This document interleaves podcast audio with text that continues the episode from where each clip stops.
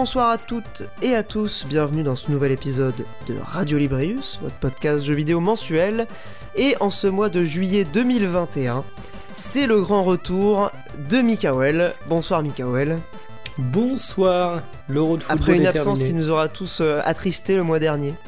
Eh oui, bah écoute, je, je faisais des heures supplémentaires pour euh, Talk My Football, mais me voilà de retour pour parler jeux vidéo avec vous.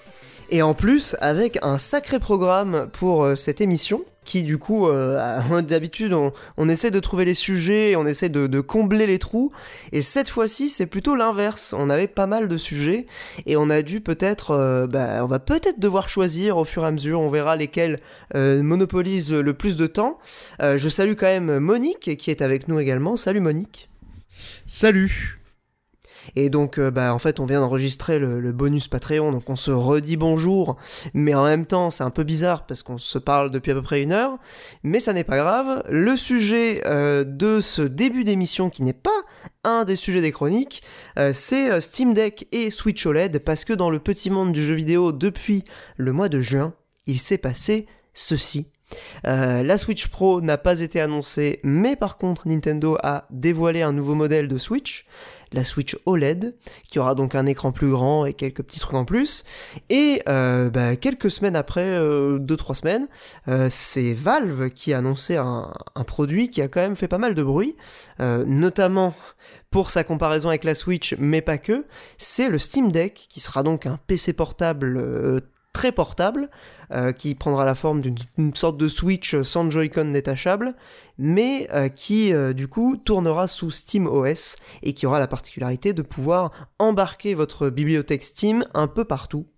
Alors pour commencer, on va parler de ce fameux Steam Deck, puisque je pense que c'est quand même un positionnement intéressant euh, sur un segment qui jusqu'à présent était quand même euh, inexistant, hein, le PC portable de jeux vidéo euh, qui se tient dans une main, enfin ou dans deux mains comme ça.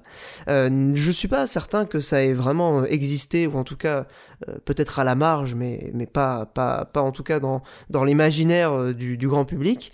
Euh, le Steam Deck, qu'en pensez-vous, euh, mon cher Mikael? Un petit mot sur le Steam Deck. Moi Eh j'avoue ben- que c'est un peu l'osef, mais euh, Je vais commencer avec une anecdote extrêmement improbable. Une anecdote marketing et communication. Quand vous lancez un produit, que vous le lancez à l'international, il faut bien choisir le nom de votre produit, évidemment. Et on le sait aujourd'hui, euh, il n'y a plus de réputation, il y a juste la réputation et quand vous n'avez jamais entendu parler du Steam Deck, vous allez prendre votre petit clavier, vous allez aller sur Google et vous allez chercher Steam Deck sur Google. Vous pouvez le faire, hein, Monique Olbius. Et quand vous allez taper Steam Deck dans Google, vous allez avoir les résultats, évidemment, avec toute l'actualité autour du produit, mais surtout Google qui dit essayez avec cette orthographe Stream Deck. Et ça, je trouve ça Ah formidable. ah Parce ouais, Et, d'accord. oui, et ça, c'est un gigantesque fail, parce qu'en fait, évidemment, beaucoup de gens euh, cherchent des accessoires pour le streaming. Je ne sais pas si Valve n'y a pas pensé, s'ils en ont absolument rien à foutre, mais je trouve déjà qu'en termes de naming, ça commence plutôt fort, et pour une boîte de cette taille, c'est quand même un fail assez magnifique. Euh, On se souvient notamment du Steam Controller qui, oui. notamment en termes de, de, de pérennité dans l'histoire, a pas laissé une grande, euh, une grande image, ni, ni une grande mémoire d'ailleurs. Mais il y a tout Euh, qui bon. n'a pas laissé une grande mémoire. Est-ce que vous vous souvenez des mini PC qui étaient lancés par Steam aussi? Ah non, ça me dit un... Ah oui, les, les, boîtes là Les Steam, Steam Machines. Tout le monde a oublié ça et tout le monde est en mode ah mon dieu, it's happening, Steam débarque sur le marché de la console. Bon bah finalement les Steam Machines c'était déjà des consoles qui tournaient avec SteamOS donc c'était des PC.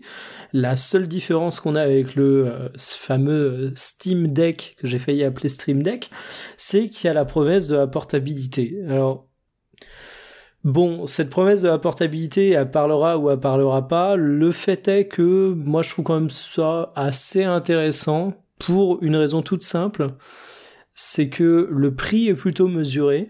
Après, euh, quand tu te renseignes un peu sur le stockage, sur le deck, etc., la mesure peut vite tourner un petit peu vite, on va dire, et surtout sur le fait que bah, quand on veut un PC pour jouer aux jeux vidéo, beaucoup de personnes se retrouvent à acheter un PC portable qui en réalité est un PC transportable.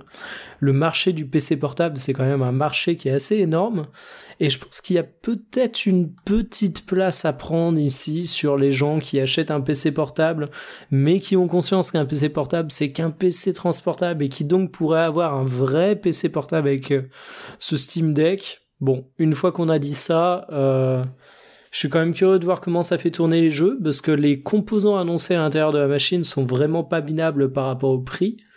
Euh, la mémoire est vraiment dérisoire, mais tu pourras mettre des cartes SD. Donc ça va se vendre à 100 000 exemplaires, ça va être oublié dans 5 ans, mais pourquoi pas? Là où, le truc m'interroge quand même pas mal, euh, c'est justement sur la, dimension euh, pérennité et sur le côté compatibilité en fait, parce que euh, certes le jeu tourne, enfin la console ou le, le produit tourne sous SteamOS, mais en termes de compatibilité avec le, les contrôles, euh, j'ai un peu du mal à m'imaginer ce que ça pourra être dans, dans le futur, euh, notamment parce que Steam annonce une compatibilité totale sur des jeux comme les STR. C'est assez surprenant parce que en fait, bah, c'est que ça reste une sorte de Switch en fait, hein, fait- c'est une console. Il y, a- en y a un, y a un euh, genre de pad, tu vois. enfin, C'est oui, comme c'est leur euh, fameux pad avec les espèces de... Tu sais, t'avais des sticks qui étaient en fait des zones tactiles et ils ont repris ce principe. C'est Ouais, ça, avec des principe, retours mais- haptiques euh, pour que ce soit euh, plus ou moins clicky si t'as besoin de faire un stick justement. D'accord, parce que franchement, c'est un peu chelou euh, comment ils vendent le truc à long Moi, je terme. me quoi. fais, je me fais pas trop de soucis sur la, sur la durabilité euh, du produit, parce que globalement, c'est compatible avec Steam. Et, euh, et c'est du Linux de base, sachant que tu peux installer un Windows dessus, vu que c'est un PC à l'intérieur. Euh, et, euh, pardon. Et euh, le truc, euh, du coup, c'est que euh, j'aimerais bien que ça marche parce que développer du, jeu sur PC en dehors de Windows, ça serait très bien. Aujourd'hui, ça existe, c'est un peu compliqué si tu veux jouer à autre chose que des jeux indés quand même. Et certains jeux bien optimisés pour, il il y, en a, mais effectivement, t'as quand même pas mal de restrictions. Mais après, voilà, là c'est le point Money Consulting. Moi je dis aucun avenir. Euh, déjà, est-ce que vous vous souvenez de la Razer, de la Razer Edge? Non, c'est un, téléphone? C'est pas un Ah, téléphone? Alors en vrai, je m'en rappelle, mais, euh, mais c'est que j'ai vu quelqu'un s'en moquer il y a pas longtemps. Voilà, Donc, donc ça compte pas vraiment. voilà, ça ressemblait à un plateau pour apporter la bouffe en plus, c'était un peu marrant. Et euh, donc voilà, c'était déjà une console qui avait cette promesse. Euh, vous vous souvenez aussi de la, promi- de la Nvidia Shield euh, Ça, aussi, oui, qui ça, bien proposait sûr une version, qui proposait une version manette.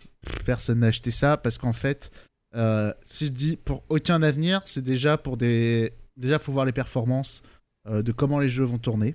Déjà, parce que les jeux PC, ils n'ont pas l'optimisation des consoles que peut par exemple avoir une Switch qui lui permet de tourner sur un hardware euh, assez limité. Alors Donc, ils euh, ont promis le 30 FPS. Bah déjà, Ouais, et sur, Ça veut dire quoi le et 30 sur FPS quel jeu Sur quoi Non, Sur quel surtout jeu, sur- ouais c'est sur PC, on a énormément de disparités quand même mine de rien d'un d'un jeu à l'autre. Euh, Enfin, vraiment, un Flight Simulator, ça consomme pas comme un DMC5. Et- euh, vois, exactement. Mais Ou un il- Red Dead Redemption tu moi, vois, un ce jeu qui vraiment ultra gourmand. Ce qui m'interroge énormément, c'est le côté quand tu vas la mettre euh, sur une télévision. Parce que en soi, directement sur euh, le Steam Deck, euh, c'est un écran qui a une résolution, euh, c'est euh, grosso modo du 720p, mais c'est un, c'est une résolution un peu bâtard. C'est pas 1280 x 720, c'est 1280 x un truc. Mais euh, Fois c'est- 800. C'est fois 800. Ouais, voilà. Donc déjà, ça, ça va aider à faire tourner les jeux. Mais si tu veux Ouais, la mettre sur non. ta télé, Ouais, Mais attends, mais il y a un truc, moi, qui m'interroge, c'est, je veux dire, les jeux Switch, c'est pas toujours la folie, mais globalement, il y a un effort de, de, de portage pour l'écran de la Switch. Là, Ouais, c'est un après- écran de 7 pouces. Qu'est-ce que tu vas faire tourner des jeux avec des textes en tout petit sur un écran de 7 pouces? Ouais, mais il n'y a pas que ça, c'est que aussi, euh, comment ça s'appelle? Le, le truc, c'est que c'est quand même un hardware qui est beaucoup plus cher, donc déjà, euh, mine de rien, ça pourra avoir plus Que de la trucs. Switch? Ah, mais oui, oui, oui, c'est minimum 450, je crois. Donc il y, a- y a ça, et 500, je crois, la moins chère. Le- Euh, non, non, c'est sous 500, je crois. C'est Ouais, ça, 460, je crois, le moins cher. 499. Ouais, ou- enfin, dans Ah, ces eaux-là, quoi. Oh, je me suis fait avoir par le prix psychologique, t'es en train de me dire ça. Non, mais en gros, 450, Ok. 500 dans ces eaux-là, euh, voilà. Mais euh, non, il n'y a pas ça, c'est l'autre truc. Oui, très bien, euh, des jeux euh, PC en portable, très bien. Tu te fous de ma gueule, la batterie? Tu as joué combien Mais c'est ça qui m'interroge le plus, ouais, c'est la batterie. Donc ça, déjà, j'y crois zéro. Parce que rien que sur un téléphone, déjà, regardez même des jeux qui bouffent rien. ça- C'est pour ça que aussi, autre tech, euh, les délires xCloud et tout, j'y crois pas une seconde. C'est euh, de la fantaisie. Ça sert à rien. Mais Euh, ça consomme une batterie de malade en plus. ça dégomme la batterie de ton téléphone quand t'es en mobilité. C'est la dernière chose que t'as envie de faire, déjà. Et surtout, Euh, une... enfin, la taille d'un écran de smartphone. J'ai testé le service de Microsoft euh, xCloud parce que c'est inclus dans le Game Pass. J'ai testé sur non, Alors, ça marche bien, hein. Ça mais marche c'est bien une en vrai. plaisanterie, on est d'accord. Euh, Mais c'est beaucoup trop petit, un Alors, écran de téléphone. Pour, l'anecdote, euh, la- l'autonomie, justement, elle a été annoncée sur la page Steam et il te balançait le très énigmatique entre 2 et 8 heures. Ah, Ouais, c'est pas, c'est pas déconnant, mais au moins ils sont, ils sont un peu Mais- sincères. hein. En vrai, Ouais, deux euh, heures, ouais. deux heures. Autant à l'époque de la Switch, je trouvais ça scandaleux, etc. Autant moi je me rends compte qu'aujourd'hui, bah t'as une vraie utilisation de console portable chez certains pour jouer euh, dans le lit, aux toilettes, euh, sur dans une autre pièce euh, ailleurs que sur ta télé, mais potentiellement chez toi ou potentiellement euh, chez quelqu'un d'autre, mais à proximité d'une prise. Donc ça me paraît pas déconnant. Oui, Par mais- contre, il y a un vrai sujet selon moi, et après je te laisse y aller, c'est quand on parle de portabilité, euh, le poids c'est quasiment 700 grammes. mais ça, c'est un truc de malade. Déjà, je trouve que la Switch, au bout d'un moment, elle est un petit peu lourde. Mais j'imagine même pas ce truc de 700 grammes. C'est- Comment je- tu peux ça fait entre là-dessus 650 et 700, j'ai plus les chiffres exacts, mais en gros... C'est bah, trois fois plus lourd qu'une Switch. Non, la Switch, Non, c'est non, 400 c'est deux avec fois. des Joy-Con. Bah, c'est deux fois plus lourd qu'une Switch. C'est à peu près, pour donner une idée, c'est à peu près 3 manettes Xbox One. Mais c'est une dinguerie. Enfin, Mais comment ça, une idée Genre, qui porte régulièrement trois manettes Xbox One J'avoue. Bah, s'il y a des gens qui ont Personne trois, jamais. s'il y a des gens qui ont trois manettes euh, chez eux, globalement ils les prennent, ça fait à peu près 700 grammes. vraiment- J'imagine la galère du mec qui pas- essaye de tenir trois manettes en même temps. Bah ça, ou alors, parce qu'une pinte de bière, si vous avez des gros verres à la rigueur, ça doit être faire les 700. ouais. Ouais, il y a moyen, ouais. Une pinte euh, avec un verre bien épais, ça peut, ça peut toucher les 700. Et euh, non, et voilà, et aussi le truc pourquoi je dis aucun avenir, c'est qu'en fait ce produit il a aucune place parce que jouer à des jeux PC en mobilité, les gens achètent un PC portable et euh, déjà ils se rendent compte, enfin, dire, les, jeux- les jeux que tu n'as que sur PC ne sont pas des jeux pour la mobilité. Transportable. Il y en a Mais très oui. peu. C'est juste, alors ça va être pratique pour jouer à PUBG en un peu plus beau que sur une tablette et euh, sur un téléphone. Ça va être ou pour jouer à Fortnite en plus beau, ou certains trucs, je, je vois à peu près cette utilité-là. Mais bon, déjà, qui va faire ça Personne. Et Bah, c'est un peu limité, jeux- quoi. Et après, les jeux sur PC euh, qui auraient en- de l'intérêt en portable, bah, ils sont déjà sur Switch. Donc, Eh euh, oui, Les jeux indépendants euh, qui non, ont mais vraiment un on est d'accord, hein, sur c'est ce que je disais au départ, dans 5 ans on n'en parlera plus et ça fera comme les Steam Machines, mais... Bah ouais. Mais move C'est intéressant pour ça. quand même.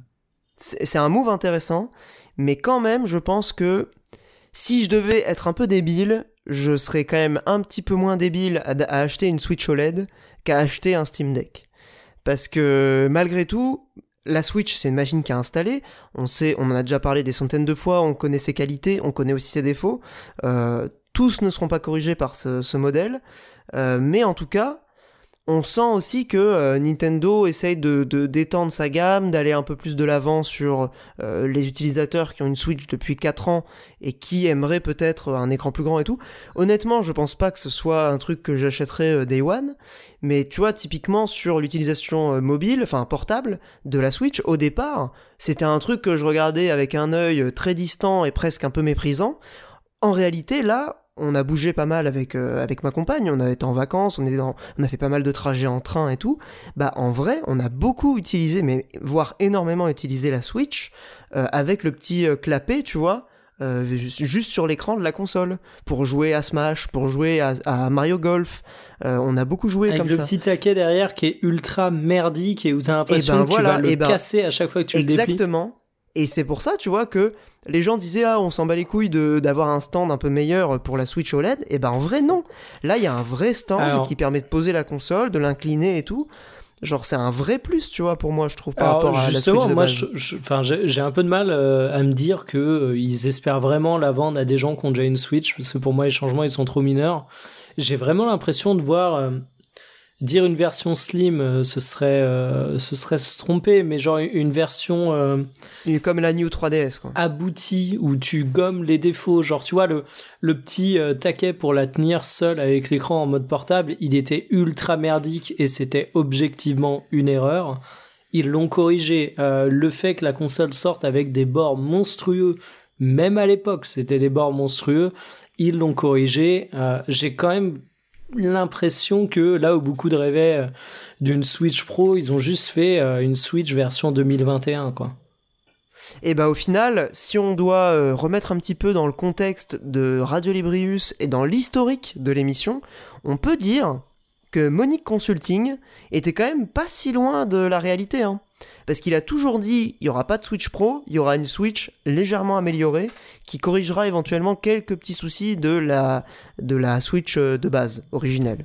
Alors, Et au final, bah, c'est ce, qu'on a. paraissait- Ça me paraissait évident, mais encore, je trouve qu'ils ont été un peu trop timides. Genre, je trouve pas de Bluetooth, c'est un peu exagéré quand même. Ça, c'est Euh, vraiment un point qui m'a déçu. ouais. J'étais un peu déçu aussi. Non, ça c'est vraiment un truc de ouf, euh, pas de Bluetooth. C'est vraiment là, je je- j'arrive pas vraiment pas à comprendre. Euh, genre vraiment, j'ai des prises jack euh, sur mes casques juste pour euh, le- les brancher sur ma Switch quoi. C'est mon Ouais. téléphone, Bah, enfin bref. Ouais, en plus personne n'utilise 2021, ça, quoi. euh, tout le monde est, enfin, la plupart Enfin, des moi, j'ai des téléphones écouteurs sans fil, ça. par exemple. Ah oui, bah, parce des- qu'aujourd'hui, les téléphones sont en train de t'obliger à prendre des écouteurs sans fil, donc ça aurait été ultra logique de permettre ça, quoi. Et Bah, bah exactement. il y a ça ouais. il y a ça qui est ma boule. Après, je trouve la Switch OLED en vrai un peu osef. Ouais. Parce que euh, le côté, euh, je joue beaucoup en portable sur ma Switch parce que je me déplace. Prends une, tu la, la logique c'est prends une Switch Lite.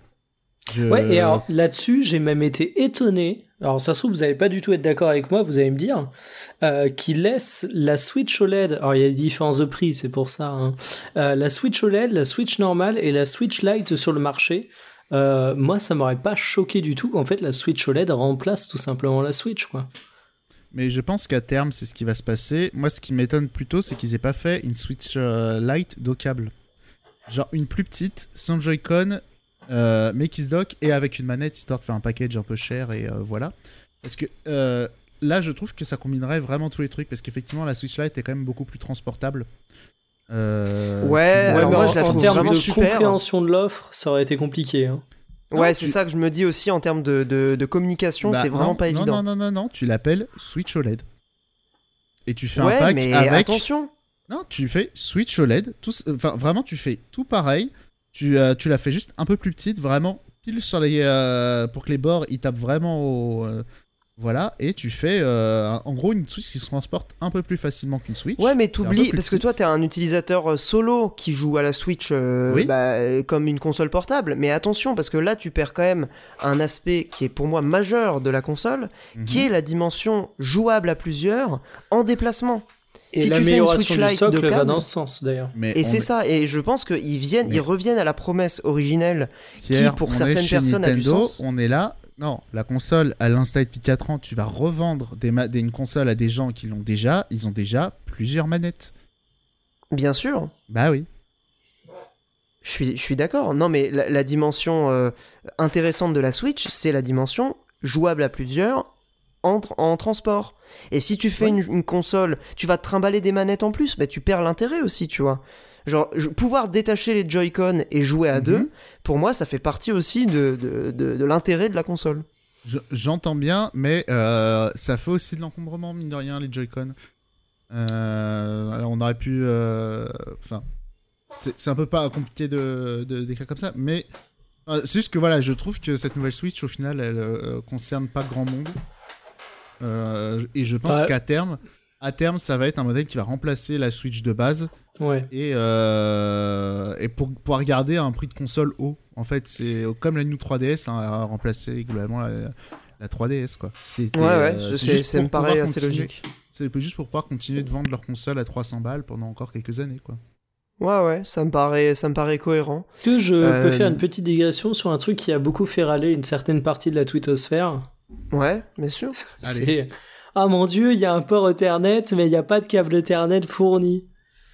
Euh, je tenais juste à dire que je ne comprends pas ces remarques parce que déjà mais, des il n'y a jamais eu de port Ethernet, enfin de câble Ethernet dans Euh, les consoles. Eh, mais, mais surtout des objets qui ont un port Ethernet et qui sont pas vendus avec un câble Ethernet, il y en a plein. Enfin, je sais pas, t'achètes Toutes un les consoles de jeux vidéo. Ouais, ou même des PC qui sont vendus avec des, des, des PC portables qui sont vendus avec un port Ethernet, t'as pas de câble Ethernet. Et accessoirement, s'il y a bien un truc que la majorité des gens ont chez eux en plutôt bonne quantité, c'est des câbles Ethernet, parce que justement, de temps en temps, il y en a avec des devices et ça sert à rien, parce que t'en as déjà. Mais surtout les box, je crois que quand t'as quand t'as une box, Oui. t'as genre trois câbles Ethernet dedans. Ouais, non, donc ça, c'est- et quand tu changes de box, t'endors les câbles Ethernet classiques. Bah évidemment. Donc je, je n'ai pas compris. euh, alors c'est peut-être un microcosme Twitter. On avait notre notre petit environnement qui nous a montré ça, mais je- j'ai pas compris les gens qui étaient choqués par ça. Quoi. Enfin c'est De toute façon, Mikael, on est dans une époque où les gens râlent pour tout et n'importe quoi. C'est ce qu'on appelle la cancel culture et euh, c'est c'est en train de devenir vraiment étouffant. je savais pas où t'allais. Moi, j'en en peux plus. On dit, on wokisme d'université américaine aussi. On peut dire ça, mais euh, et je suis d'accord. Et moi, j'en peux plus. C'est-à-dire Voilà. que je peux plus moi, les je voir, connais, je peux plus moi, je connais quelqu'un qui allait dans une université américaine, il a voté Sarkozy en 2012, après il a voté Macron. Qui ça? Euh, quelqu'un que je connais. Ok. Bah tout est dit, voilà. Euh, non mais du coup sur, euh, sur notre petite intro euh, actu, on- je pense qu'on a, on a fait le tour. Euh, C'était ma foi fort sympa et on va pouvoir passer du coup aux parties, on va dire les plus importantes de l'émission, Attends, à juste moins que vous ayez un dernier mot. une dernière remarque sur le port Ethernet. Vas-y. je, je trouve qu'aujourd'hui, en plus, un port Internet, ça justifie moins qu'il y a quelques années. Parce que globalement, maintenant, tous les PC portables que tu achètes, il n'y a plus de port Ethernet. Alors, sauf les portables de GIC euh, que personne n'achète parce que ça sert à rien. Mais euh, sur les PC, sur les laptops normaux, il y a déjà plus de port Ethernet. Donc, il y a déjà des gens qui ont des adaptateurs Ethernet si vraiment ils en ont besoin. Et après, j'ai envie de dire, pourquoi faire un port Ethernet? Et là, on va me parler du cloud. Le problème de la Switch, c'est effectivement son antenne Wi-Fi. Et j'espère qu'ils ont un peu amélioré ça sur, euh, sur le modèle OLED. Parce que moi, j'arrive même pas à jouer à Tetris 99 dans mon lit. Alors que, certes, il y a une porte entre ma box et mon lit. Mais il n'y a pas grand chose. J'ai des déconnexions. Et ça c'est le problème de- du Wi-Fi de la Switch. Hein. Ouais, et même, j'ai la fibre, je télécharge toujours à 2 à l'heure sur Switch. Enfin, 2 à Ouais pareil, bah pareil, hein. dès que je suis en De Wi-Fi avec la Switch, euh, c'est la merde. hein. deux à l'heure, j'exagère. Mais même en filaire, hein, cela dit. hein, euh, parce que j'ai aussi un adaptateur USB du coup pour ma Switch, euh, que j'utilise pour mon laptop. qui, même la connexion, elle est pourrie. Ouais, mais c'est à mon avis c'est la carte la carte Wi-Fi, tu vois. Enfin c'est Bah, le module Wi-Fi de la Switch. Après, les jeux Switch sont pas très gros, mais bon, effectivement, un jeu d'un giga, tu passes 10 minutes à le télécharger, on est où quoi? Surtout avec une connexion fibre, ça c'est assez choquant. hein. Je parle peut-être comme un privilégié, et je vais peut-être choquer des auditeurs, j'avoue, mais euh, moi j'avoue que j'ai vécu sous fibre pendant très longtemps, donc. euh, Mais c'est leur euh, serveur ou c'est euh, bah, J'en sais rien. C'est de la merde. Parce que moi, que je me souviens qu'à une époque, euh, la, la glorieuse époque des débats euh, PlayStation 3, Xbox 360, euh, t'avais aussi le fait que le PSN avait, euh, avait des serveurs de merde, quoi, qui bridaient la, vitesse de téléchargement, etc. Ouais, ça c'est un. Ouais, non, non, c'était un délire, euh, le PSN, j'avoue. Mais est-ce que c'est pas ça sur la Switch? Pour le coup, j'en ai aucune idée. hein. J'ai jamais rien téléchargé à part des patchs, donc. euh, Non, non, mais c'est peut-être juste de la merde. Non, t'as peut-être raison. Mais là, un jeu que je parlerai peut-être tout à l'heure, il fait peut-être un giga, il fait 10 minutes. Ouais, c'est bon, en matière de online, si tu veux, euh, Nintendo, je les présume toujours coupables, quoi. Ouais, c'est vrai que c'est ils sont quand même toujours euh, aussi Bah, à la est-ce ramasse en Parce 2021. que c'est les quoi. serveurs, ça se trouve l'antenne de wi- du Wi-Fi de la Switch, elle est très bien. hein, c'est juste que avec, euh, c'est peut-être juste que la- les connexions au serveur qui foirent à chaque fois. Mais euh, même chez mes parents, genre juste je joue, à- je peux pas jouer en ligne à l'étage. Juste, alors, effectivement, il y a une dalle béton chez mes darons, euh, c'est un peu balèze la, la dalle, mais euh, juste, juste une pièce au-dessus, ça marche plus. C'est un délire. C'est Ouais, vraiment un délire, Wi-Fi, ouais. du coup. ouais. Bah, je sais pas, parce qu'en tout cas, mes autres appareils ont pas ces problèmes-là, mais, euh, mais la Switch, ouais, ça marche pas, quoi. Et ça, ça, pour le coup, euh, ça, ça pourra conclure aussi cette, euh, cette partie actu, mais ça aurait pu être un des points améliorés par, en, en dehors du port Ethernet par la Switch OLED. Ça aurait été pas mal, un Ouais, c'est- meilleur récepteur Wi-Fi. sortent, hein, au lieu de mettre un, un RJ45 dont tout le monde se fout, on peut facilement le contourner, quoi. Parce que, franchement, le RJ45, euh, le streaming, euh, normalement, Wi-Fi, ça marche quand même, faut pas exagérer.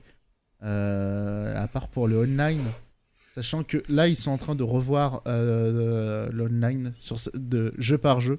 il les passe sur des vrais serveurs et pas du peer-to-peer.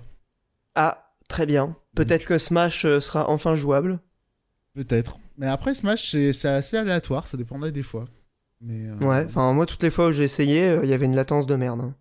Il y a, ouais, il y a une latence, mais c'est pas, euh, c'était pas insurmontable euh, des fois. tu vois quand même le- le- l'expérience nuancée, tu vois. Ouais, ouais, je, je, je sens le, le, mec qui essaye de mettre de la mesure euh, dans un truc qui en C'est juste- fait... euh, bon, C'est juste des fois, c'était pas trop pourri, quoi. ouais, c'est plutôt ça, ouais. Euh, sur ces belles paroles, ben, on va enchaîner du coup sur... À moins que vous ayez un dernier, dernier mot. On s'en bat les couilles. Je pense que On s'en ça, résume plutôt bien euh, le- nos visions sur les deux consoles. Ah, Ouais, petit je suis petit pas mal. point quand même, je trouve que les Joy-Con blancs, c'est pas très beau. Voilà. Ouais, mais toi tu trouves tout moche. Ah euh, tu non, trouves moi, les j'aime bien, Joy-Con Zelda coup. moches. Moi je les trouve beaux aussi.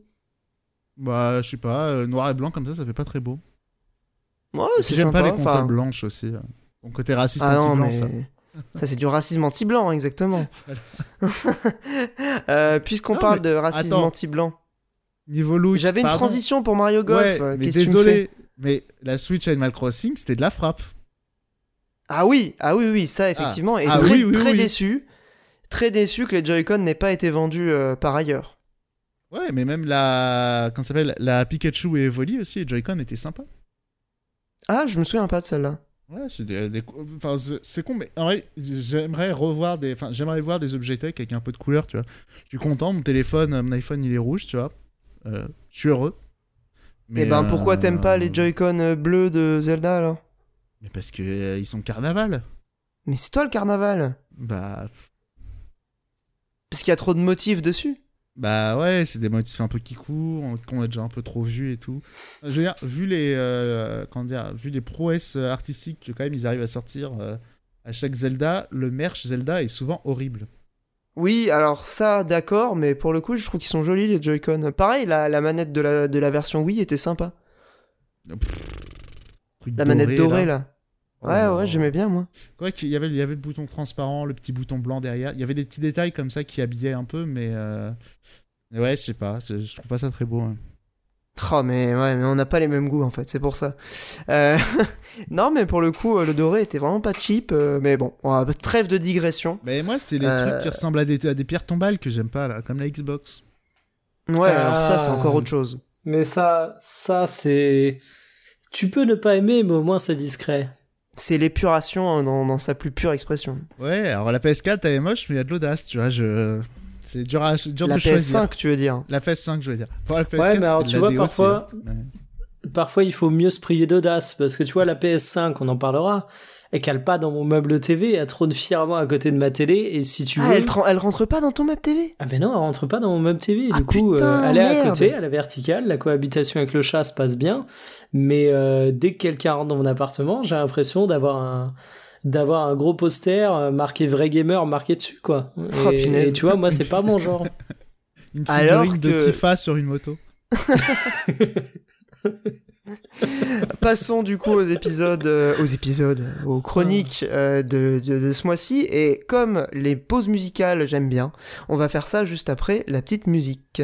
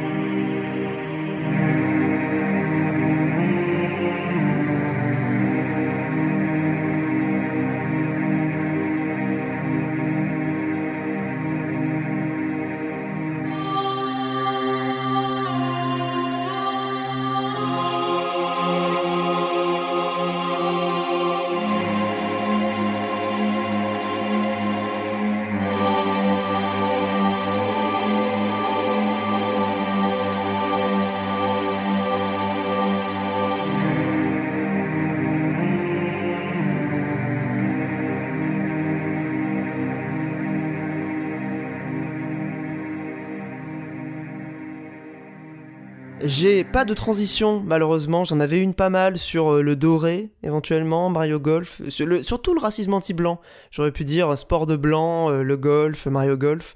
Mais du coup, comme j'ai pas de transition, je pense que c'est mieux d'enchaîner sur euh, un autre truc blanc qui est la PS5, puisque ce cher Mikael rejoint la grande famille des possesseurs de, la dernière console de Sony, avec moi, et peut-être un jour euh, ce cher Monique, euh, avec donc euh, plusieurs jeux aussi dont tu vas pouvoir nous parler. Mais avant d'attaquer, on va dire, le contenu, parlons du contenant. mon cher Mikael, est-ce que tu pourrais nous donner quelques impressions sur la PS5, tes premières, déjà, tes premières impressions? Avant de parler de la PS5, je tiens à remercier Antoine, notre auditeur, grâce à qui l'acquisition de ma PS5 a été possible indirectement certes, mais mais quand même, mais quand même sans lui je n'aurais pas de PS5. Euh, donc on n'en dira pas plus. Euh, j'espère qu'il écoutera ce numéro de Radio Ibrius et euh, qu'il sache qu'il a tous mes remerciements, comme je lui ai déjà dit sur Twitter. PlayStation 5, par où commencer Par où commencer? Console que j'attendais depuis un bon moment et console qui était relativement importante pour moi puisque j'ai pris la lourde décision au cours de ma vie de gamer de passer dans le camp des consoleux. Et euh, c'était acté dans ma tête que cette PlayStation 5 allait être très probablement pour ces prochaines années ma machine de référence. Euh, j'ai décidé de pas réinvestir dans un nouveau PC au cours des prochaines années pour diverses raisons qui sont des raisons euh, davantage liées à mon appartement et hors jeux vidéo pur que des raisons purement gaming. Mais du coup, je l'attendais comme un fou, comme un soldat, comme une star de cinéma, cette PS5. Première impression, euh, je vais pas faire dans le neuf, mais il est quand même bon à rappeler qu'elle est effectivement absolument énorme. Elle est énormissime, ouais. Elle, elle, est la taille de mon PC, quoi. Et en plus, elle est lourde. Alors j'ai vu qu'il y avait un nouveau modèle de PS5 qui allait sortir et qui allait être euh, moins lourd. Euh, absolument F parce que finalement une fois qu'elle est posée je suis même plutôt rassuré par son poids parce que moi elle est posée à la verticale du coup à côté de ma télé et euh, j'avais un petit peu peur que le chat se fight euh, contre elle, se fight contre elle, mais non, ça se passe plutôt bien. Mais cette console est énorme, cette console est euh, assez longue à configurer également, j'ai trouvé. c'est peut-être pas absolument long, mais moi j'étais habitué à me dire ok une console c'est plug and play, bon J'étais un peu con. Bah, avec le HDR et tout, maintenant, euh, ça devient un peu plus compliqué. Ouais, hein. je pense que j'avais 15 ans de retard. Il est temps aussi de se rappeler que bon, les mises à jour sur les consoles et ce genre de merde, c'est pas nouveau, mais euh, bonne impression au niveau des options d'accessibilité.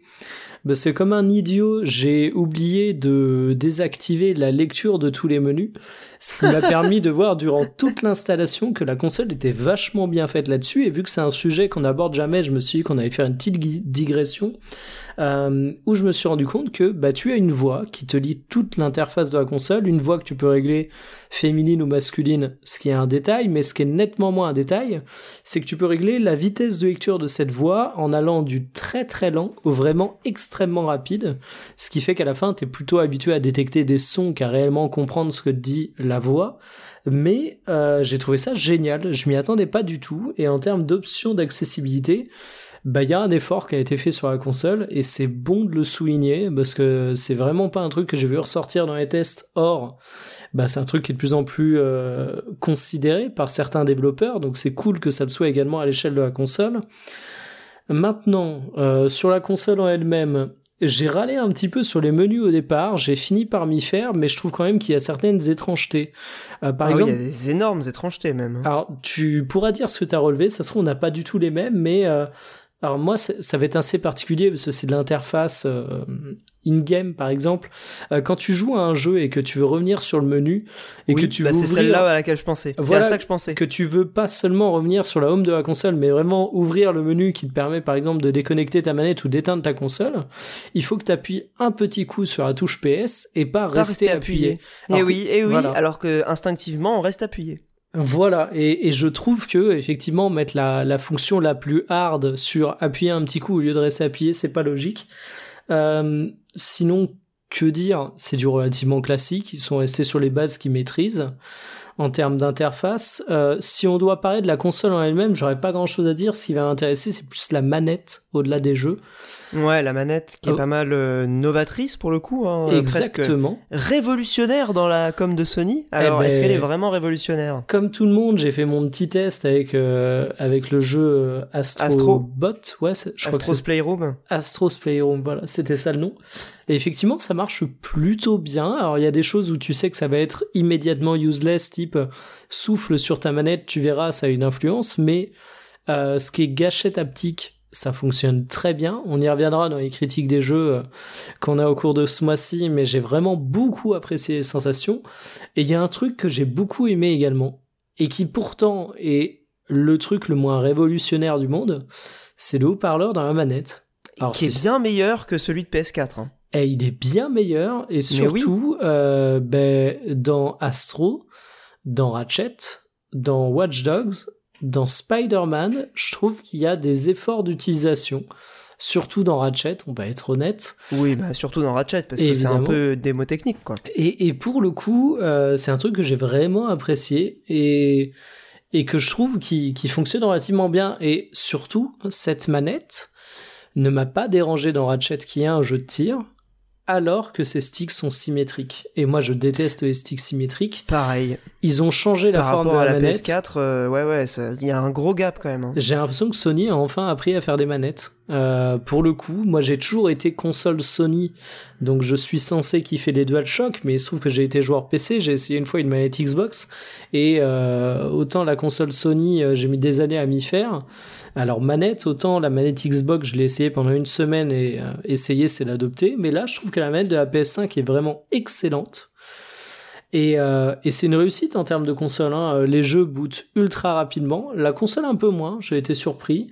Euh, c'est pas scandaleux, hein, mais pour une console qui se vend comme euh, ayant le meilleur SSD du marché ou presque, euh, bah moi je m'attendais vraiment à un démarrage en littéralement 3 secondes comme tu peux avoir un boot Windows, c'est pas le cas. Euh, je trouve qu'elle est pas pute dans son, pardon pour l'expression, euh, dans son mode veille. Et je trouve que c'est important à dire. Euh, parce que la Switch, par exemple, elle a beau consommer mille fois moins qu'une PS5, à mon avis. Euh, en tant que gros rat, ça m'agace que la console t'incite à jamais l'éteindre complètement. Faut le rappeler, Ouais, hein, ouais, la Switch, t'es- dans ton canapé, si tu veux l'éteindre, ils font exprès que de te faire lever en fait pour rendre T'es obligé d'aller appuyer sur le bouton voilà, c'est fait exprès que ce ne soit pas pratique. La PS5, c'est simple. Tu vas dans les options d'alimentation, t'as redémarré, mettre en veille, éteindre la console. Et franchement, Éteindre la console, c'est tellement bien. c'est super bien foutu. Et, et donc, Moi, je suis bah, un peu un psychopathe, je l'éteins à chaque fois à ma Switch. Pareil, mais ah pareil. ouais, mais je comprends. Mais du coup, tu, ce serait tellement plus pratique de pouvoir l'éteindre quand t'es en mode docké à partir du menu avec ta manette, quoi. Voilà, merci. Après, si je j'arrête de jouer à la Switch. Ah oui, non mais t'as raison. Après, en Et vrai, de pouvoir l'allumer avec la manette aussi. Après, ça me dérange pas parce qu'en vrai, quand je dois changer euh, un truc sur ma télé, de toute façon, je suis obligé de me lever. Donc, euh. Ouais, mais tu vois, genre la en termes de PS5, tu peux philosophie- l'éteindre et l'allumer avec la manette. Oui, oui, non, mais c'est un quand truc de même, con, euh, hein, je dis pas. Alors, sinon, j'ai une anecdote absolument complètement débile, mais euh, j'ai été très surpris. Tu l'as à la verticale ou à l'horizontale, Olbius Ah, moi, elle est à l'horizontale, justement, et c'est pour ça que Alors. la partie esthétique me gêne moins, parce que du coup, elle se cale dans un meuble blanc, et ça passe en vrai. Eh bien, ça moi, passe mon meuble bien. est blanc, mais elle ne se cale pas dedans. Et du C'est coup, très dommage. j'ai été surpris mal, mal au cœur. euh, c'est que je trouve que les CD se mettent dans. Alors, on s'en fout, hein. qu'on soit clair, c'est vraiment juste anecdote.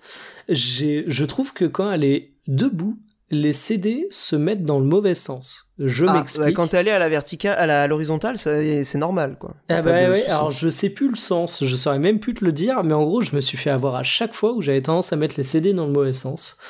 Donc euh, voilà, bon sinon pas grand chose à dire, la console est relativement silencieuse, j'ai fait mon bon petit pigeon et j'ai acheté le casque officiel de Sony. Pareil, putain. Bah Ah, écoute, ah, on alors qu'on deux m'avait et- dit euh, on est deux pigeons. euh, ne le faites pas et tout, mais j'étais beaucoup trop curieux. Eh ben franchement, sur les jeux, notamment sur Ratchet, euh, je trouve que la, la spatialisation, ça... Alors, certes, les gens vont dire n'importe quel casque spatialisé le fait, machin. N'empêche que ça le fait super bien.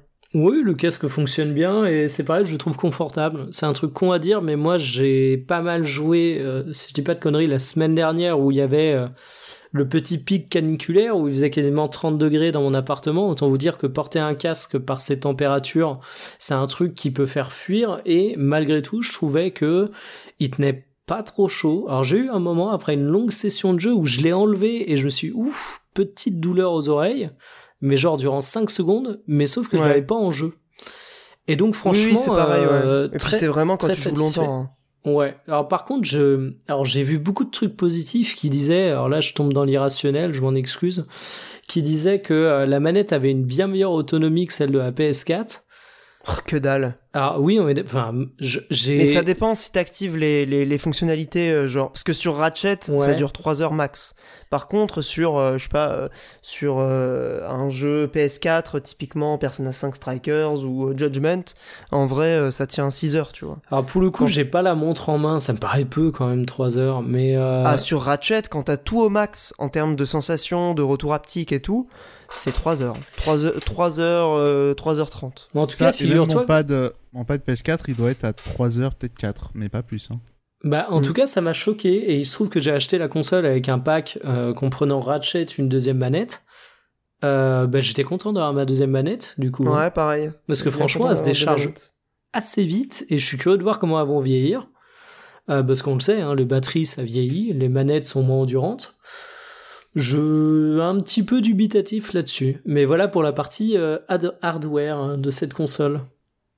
Ben moi je, te rejoins sur l'essentiel. euh, sur les manettes, euh, c'est assez. euh, Alors moi j'ai une interrogation qui est peut-être plus pas forcément liée à la batterie, même si évidemment c'est comme toutes les manettes qui sont sur batterie, ça ça risque de de se de se fatiguer avec le temps. C'est plutôt sur la partie haptique en fait, parce que j'ai remarqué en jouant à RE8 que euh, y avait un ressort en fait dans la manette qui permet justement de passer d'une sensation à l'autre. Typiquement sur RE8, les, armes vont avoir un retour haptique différent. Le fusil à pompe, faut aller enfoncer quand même assez fort. Le fusil à sniper, c'est encore plus dur de, de tirer.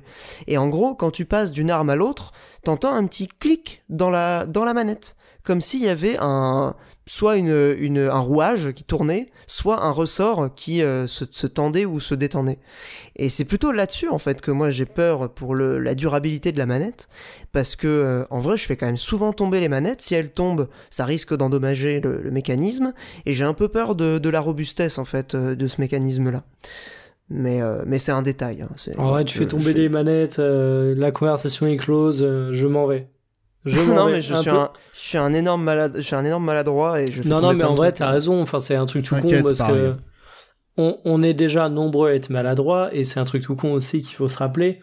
C'est que euh, bah, des consoles de jeu, il y a beaucoup de d'enfants qui jouent avec et euh, bah, forcément, quand t'es gamin, tu fais beaucoup tomber les choses et euh, bah, il y a peut-être des gens qui nous écoutent et euh, qui ont des gosses et qui vont laisser leurs enfants jouer avec la PS5. Je pense que c'est le genre de truc auquel ils feront particulièrement attention. Ouais, carrément. ouais.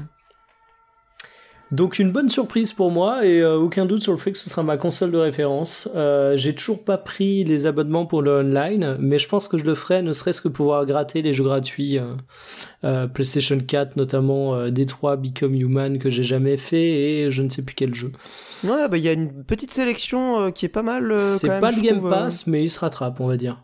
Alors, il y, a y a le Game Pass euh, PlayStation qui est en train de devenir un peu intéressant, mais c'est pas Le le, PS PlayStation Now. Plus. Ouais. C'est le PS ouais, Now. en fait, t'as le. Merde, comment ils appellent le PS Plus Le PS Gold Non, il y a pas une connerie comme ça? Non, non, PS Plus et PS Now. Ah non, c'est que le PS Plus, toute l'interface est, est bah, goldée pour le coup, et tu sais, jaune-orange, couleur or, et il y a les jeux PS Plus, et oui, il y a le PS Now qui est leur euh, Game Pass, mais rien qu'avec le PS Plus, t'as une petite sélection de jeux, je trouve ça plutôt cool. Ouais, alors Oui, ça c'est par cool. le passé, ils ont, ils ont eu le nez creux aussi souvent sur les jeux euh, qui mettaient gratos Sony. Alors, je parle Ouais, pas alors des jeux. tu- Alors attends, je parle Non, pas parle des jeux vraiment qui des 20 mettent. jeux euh, PS4. Voilà, je parle pas des, Ah oui. des jeux mensuels. Je parle des, des jeux. euh, PlayStation Hits, ils appellent ça les exactement. PlayStation Hits. Alors c'est pas que les PS Hits, je crois. Ah, ok. Parce que t'en as justement où t'as un bandeau euh, et t'en as d'autres? Ben, genre Persona est offert. Ouais, mais c'est c'est pas la Mm. version royale, mais t'as la version de base euh, qui est offerte. Ouais. Et t'as quelques jeux comme ça que je m'étais noté. Euh, donc voilà, bah écoute, c'est tout pour moi pour la PS5. On en reparlera lors des jeux. Bah oui, oui, complètement. et puis, Après, euh, enfin, je fais juste, moi, je, je te rejoins sur tout ce que t'as dit. hein. Pardon, vas-y, Monique. juste un petit point sur le PS Now. Euh, voilà, si vous voulez jouer à Metal Gear, euh, voilà, On en a parlé dans le bonus Patreon. Euh, je crois que tous les Metal Gear sont dans le PS Now. Ah, peut-être. Ouais, ouais, ça peut être intéressant. Euh, même le premier, t'es sûr? Euh, ah ouais, le premier, je sais pas. Mais ouais, effectivement. Il me semble que T'as la HD Collection, donc t'as le 2, le 3. Euh, je suis pas C'est- sûr que t'aies c'est Peace la Walker ni. Ouais. Mais alors si, c'est que la Peace Walker, il est dans la HD. Ah ouais, ok. Il y a ça, et les Metal Gear 1 et 2, ils sont dans le 3 Subsistance, qui est dans la HD aussi. D'accord. le 4 aussi. Mais je, je me demande, c'est pas plutôt la Legacy Collection où tu as tous les Metal Gear canon dedans, qui étaient sortis sur D'accord, PS3. Alors, tous les Eh ben, Metal c'est Gear bon- bon à canon savoir. sans le 5. Eh ben, c'est bon à savoir. Et pour les auditeurs qui le sauraient pas, je sur le connerie, bonus. euh, excuse-moi, parce qu'il y a aussi Rising qui est dans le PS Now, euh, qui est canon pour le coup, Rising. D'accord. Ce- Celui-là, pour le coup, j'y avais joué, mais euh, j'ai rien compris au, au scénar. Incroyable. Mais, euh, mais extraordinaire jeu, mais euh, pour les, j'allais dire pour les auditeurs qui ne, qui ne le sauraient pas, on a fait un bonus euh, Patreon sur euh, Metal Gear Solid, le premier. Et on essaiera d'en faire, du coup, euh, bah, les mois suivants sur euh, les suivants. Ma foi, ça pourrait être fort euh, sympa. Ça euh, y est, Pierre au- ACD, il découvre Metal Gear, enfin. Eh ben, c'est ma foi fort intéressant. Alors, j'attendrai d'avoir une vision d'ensemble pour euh, évidemment prononcer un, avis global, mais je pense que c'est un truc qui risque de pas mal me marquer, en tout cas de me plaire. Euh, Puisqu'on revient du coup aux chroniques euh, jeux vidéo euh, PS5, moi je me demande si ça vaut pas le coup d'enchaîner. Alors peut-être qu'on va alterner parce que on va pas faire parler Mikael pendant 1h30, mais euh, on pourra enchaîner après avec les, jeux PS5 puisqu'il y en a un qu'on a en commun, à savoir euh, Ratchet Clank.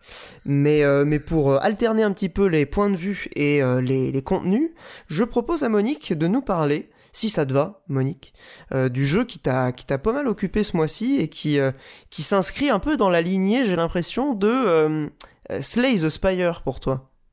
Alors, j'ai pas joué des masses pour le coup ce mois-ci. Euh, je vois pas trop lequel tu parles, parce qu'il y en a aucun qui a un rapport avec Slay the Spire. C'est pas Grindstone qui a un peu un air de Slay the Spire, qui est genre un, non. un roguelite. euh, Non, parce que c'est pas un roguelike, euh, c'est euh, Grindstone pour le coup.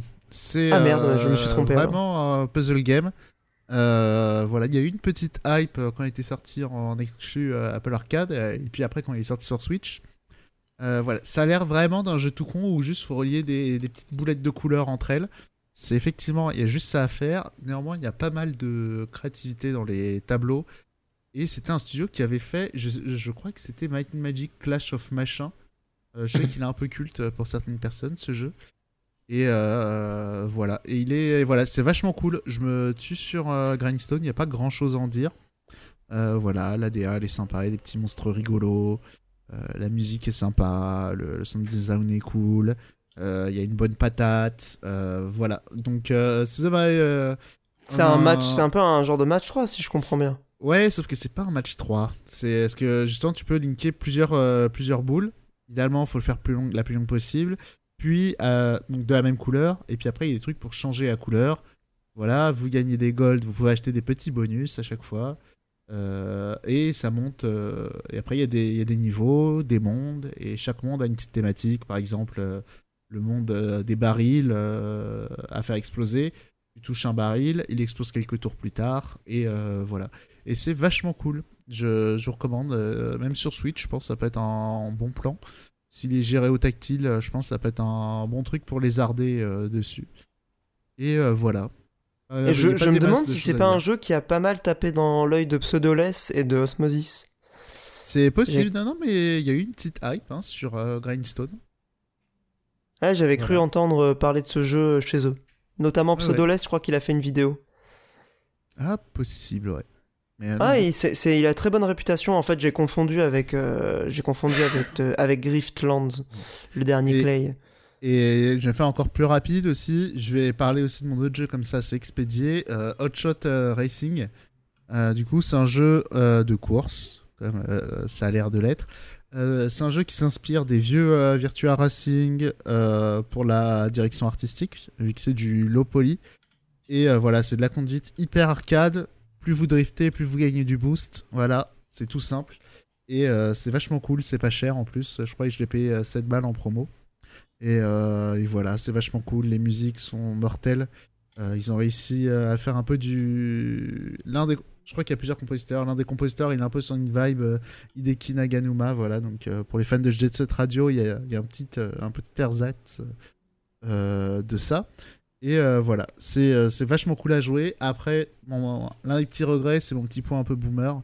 Euh, c'est tu fais un truc en low poly, mais avec des polygones super propres. Euh, je comprends que ça répond à une euh, volonté artistique de, faire des vieux polygones propres. Moi, j'avoue que j'aime bien les polygones euh, qui, ont des problèmes de Z-buffer, comme on dit, qui, qui, sont pas à bonne place, qui tremblent un peu comme ça. Moi, j'avoue que j'aime bien ça. Et aussi le fait faire les textures tout épurées. certes, c'est propre. Moi, j'aime bien les textures aussi un peu crado. Voilà. Donc, je regrette un peu ça. De pas avoir mis des, des- des petits modes un peu comme ça, euh, un peu pour gic, tu sais, pour jouer avec, euh, pour mettre un filtre cathodique, jouer en 4 tiers, euh, bomber l'image, euh, voilà. C'est un peu dommage de pas voir ça, quoi. Sinon, Ouais, parce voilà, que c'est vraiment un trip rétro, si je comprends bien. très arcade et au sens vraiment pur du terme.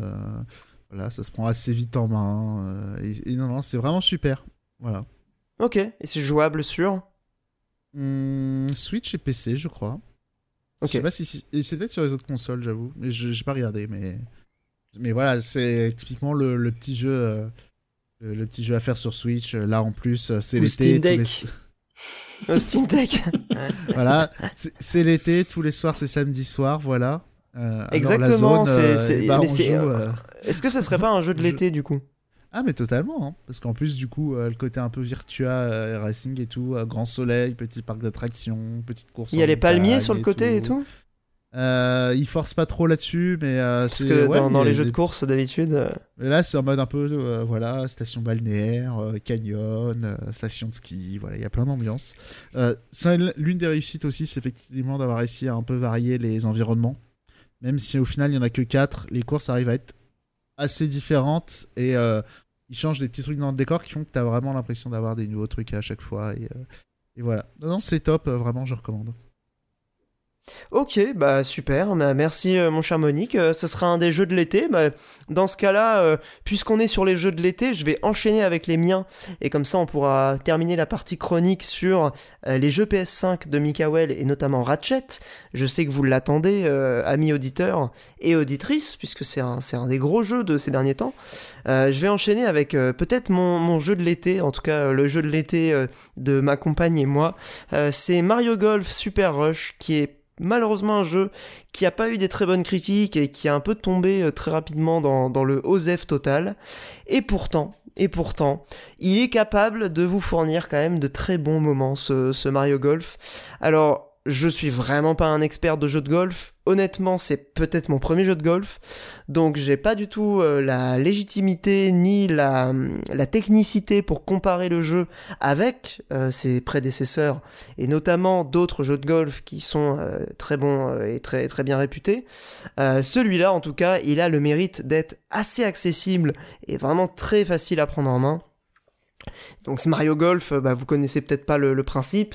C'est un jeu de golf relativement classique qui comporte quand même quelques modes un petit peu, euh, Mario Party dans l'esprit. hein. Euh, Il y a le mode Speed Golf qui permet donc de, faire un, un, un 6 trous, un 18 trous, enfin de faire une partie de golf, mais en courant entre les, différents tirs pour aller récupérer sa balle. Et du coup, euh, sur ces passages un petit peu de, sprint, on peut euh, balancer des trucs sur l'adversaire, le bousculer. Euh, Enfin, il y a un côté un peu course effrénée qui est, qui est plutôt rigolo. Il y a un mode golf mêlé où là, c'est carrément la, la baston qui, est, qui, est, qui est encore plus chaotique. Et le mode classique qui fait quand même le taf. Alors, à savoir sur ce Mario Golf Super Rush, il y a un mode histoire puisque donc c'est c'est le studio Camelot qui fait euh, qui fait les Mario Golf. Euh, c'est un studio qui est connu notamment pour euh, des RPG. hein. et là, on retrouve dans Mario Golf Golden Super Rush. Golden Sun par exemple, qui est peut-être un, des, un des plus connus d'ailleurs de, de cette Shining écurie. Force, je crois aussi. Shining Force, c'est exactement à ça que je pensais, puisque j'en avais entendu parler au moment où j'avais lu des tests de ce Mario Golf. On retrouve un côté un petit peu RPG dans le mode solo.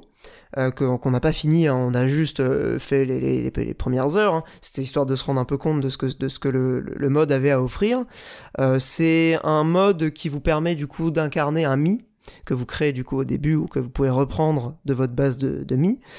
donc on peut faire un, mi un peu rigolo, donc déjà ça c'est plutôt un bon point. Et ensuite, ben, en fait on devient joueur de golf dans une équipe qui fait des tournois évidemment, donc on va enchaîner les parties, les entraînements, ce qui est plutôt cool pour le coup, c'est qu'il y a une partie vraiment euh, euh, exploration, euh, petit village. Ils, ont vraiment réussi à recréer un peu ce côté, cet imaginaire du golf. Alors j'ai jamais joué au golf de ma vie, c'est vraiment un truc de riche et tout, je sais pas du tout. Mais il y a un imaginaire, soleil, tu vois, un, côté un peu vacances qui est retranscrit vachement bien dans, dans, le mode solo. puisqu'en fait, bah, du coup, pour aller, par exemple, à un tournoi ou pour aller faire un entraînement, on peut se balader dans un genre de village qui est plutôt joli en fait pour, pour, pour de la Switch, c'est vraiment sympa. C'est très coloré, euh, c'est toujours ensoleillé. Euh, il y a des bâtiments, on a sa petite chambre, donc il y a un côté un peu euh, RP qui est plutôt rigolo.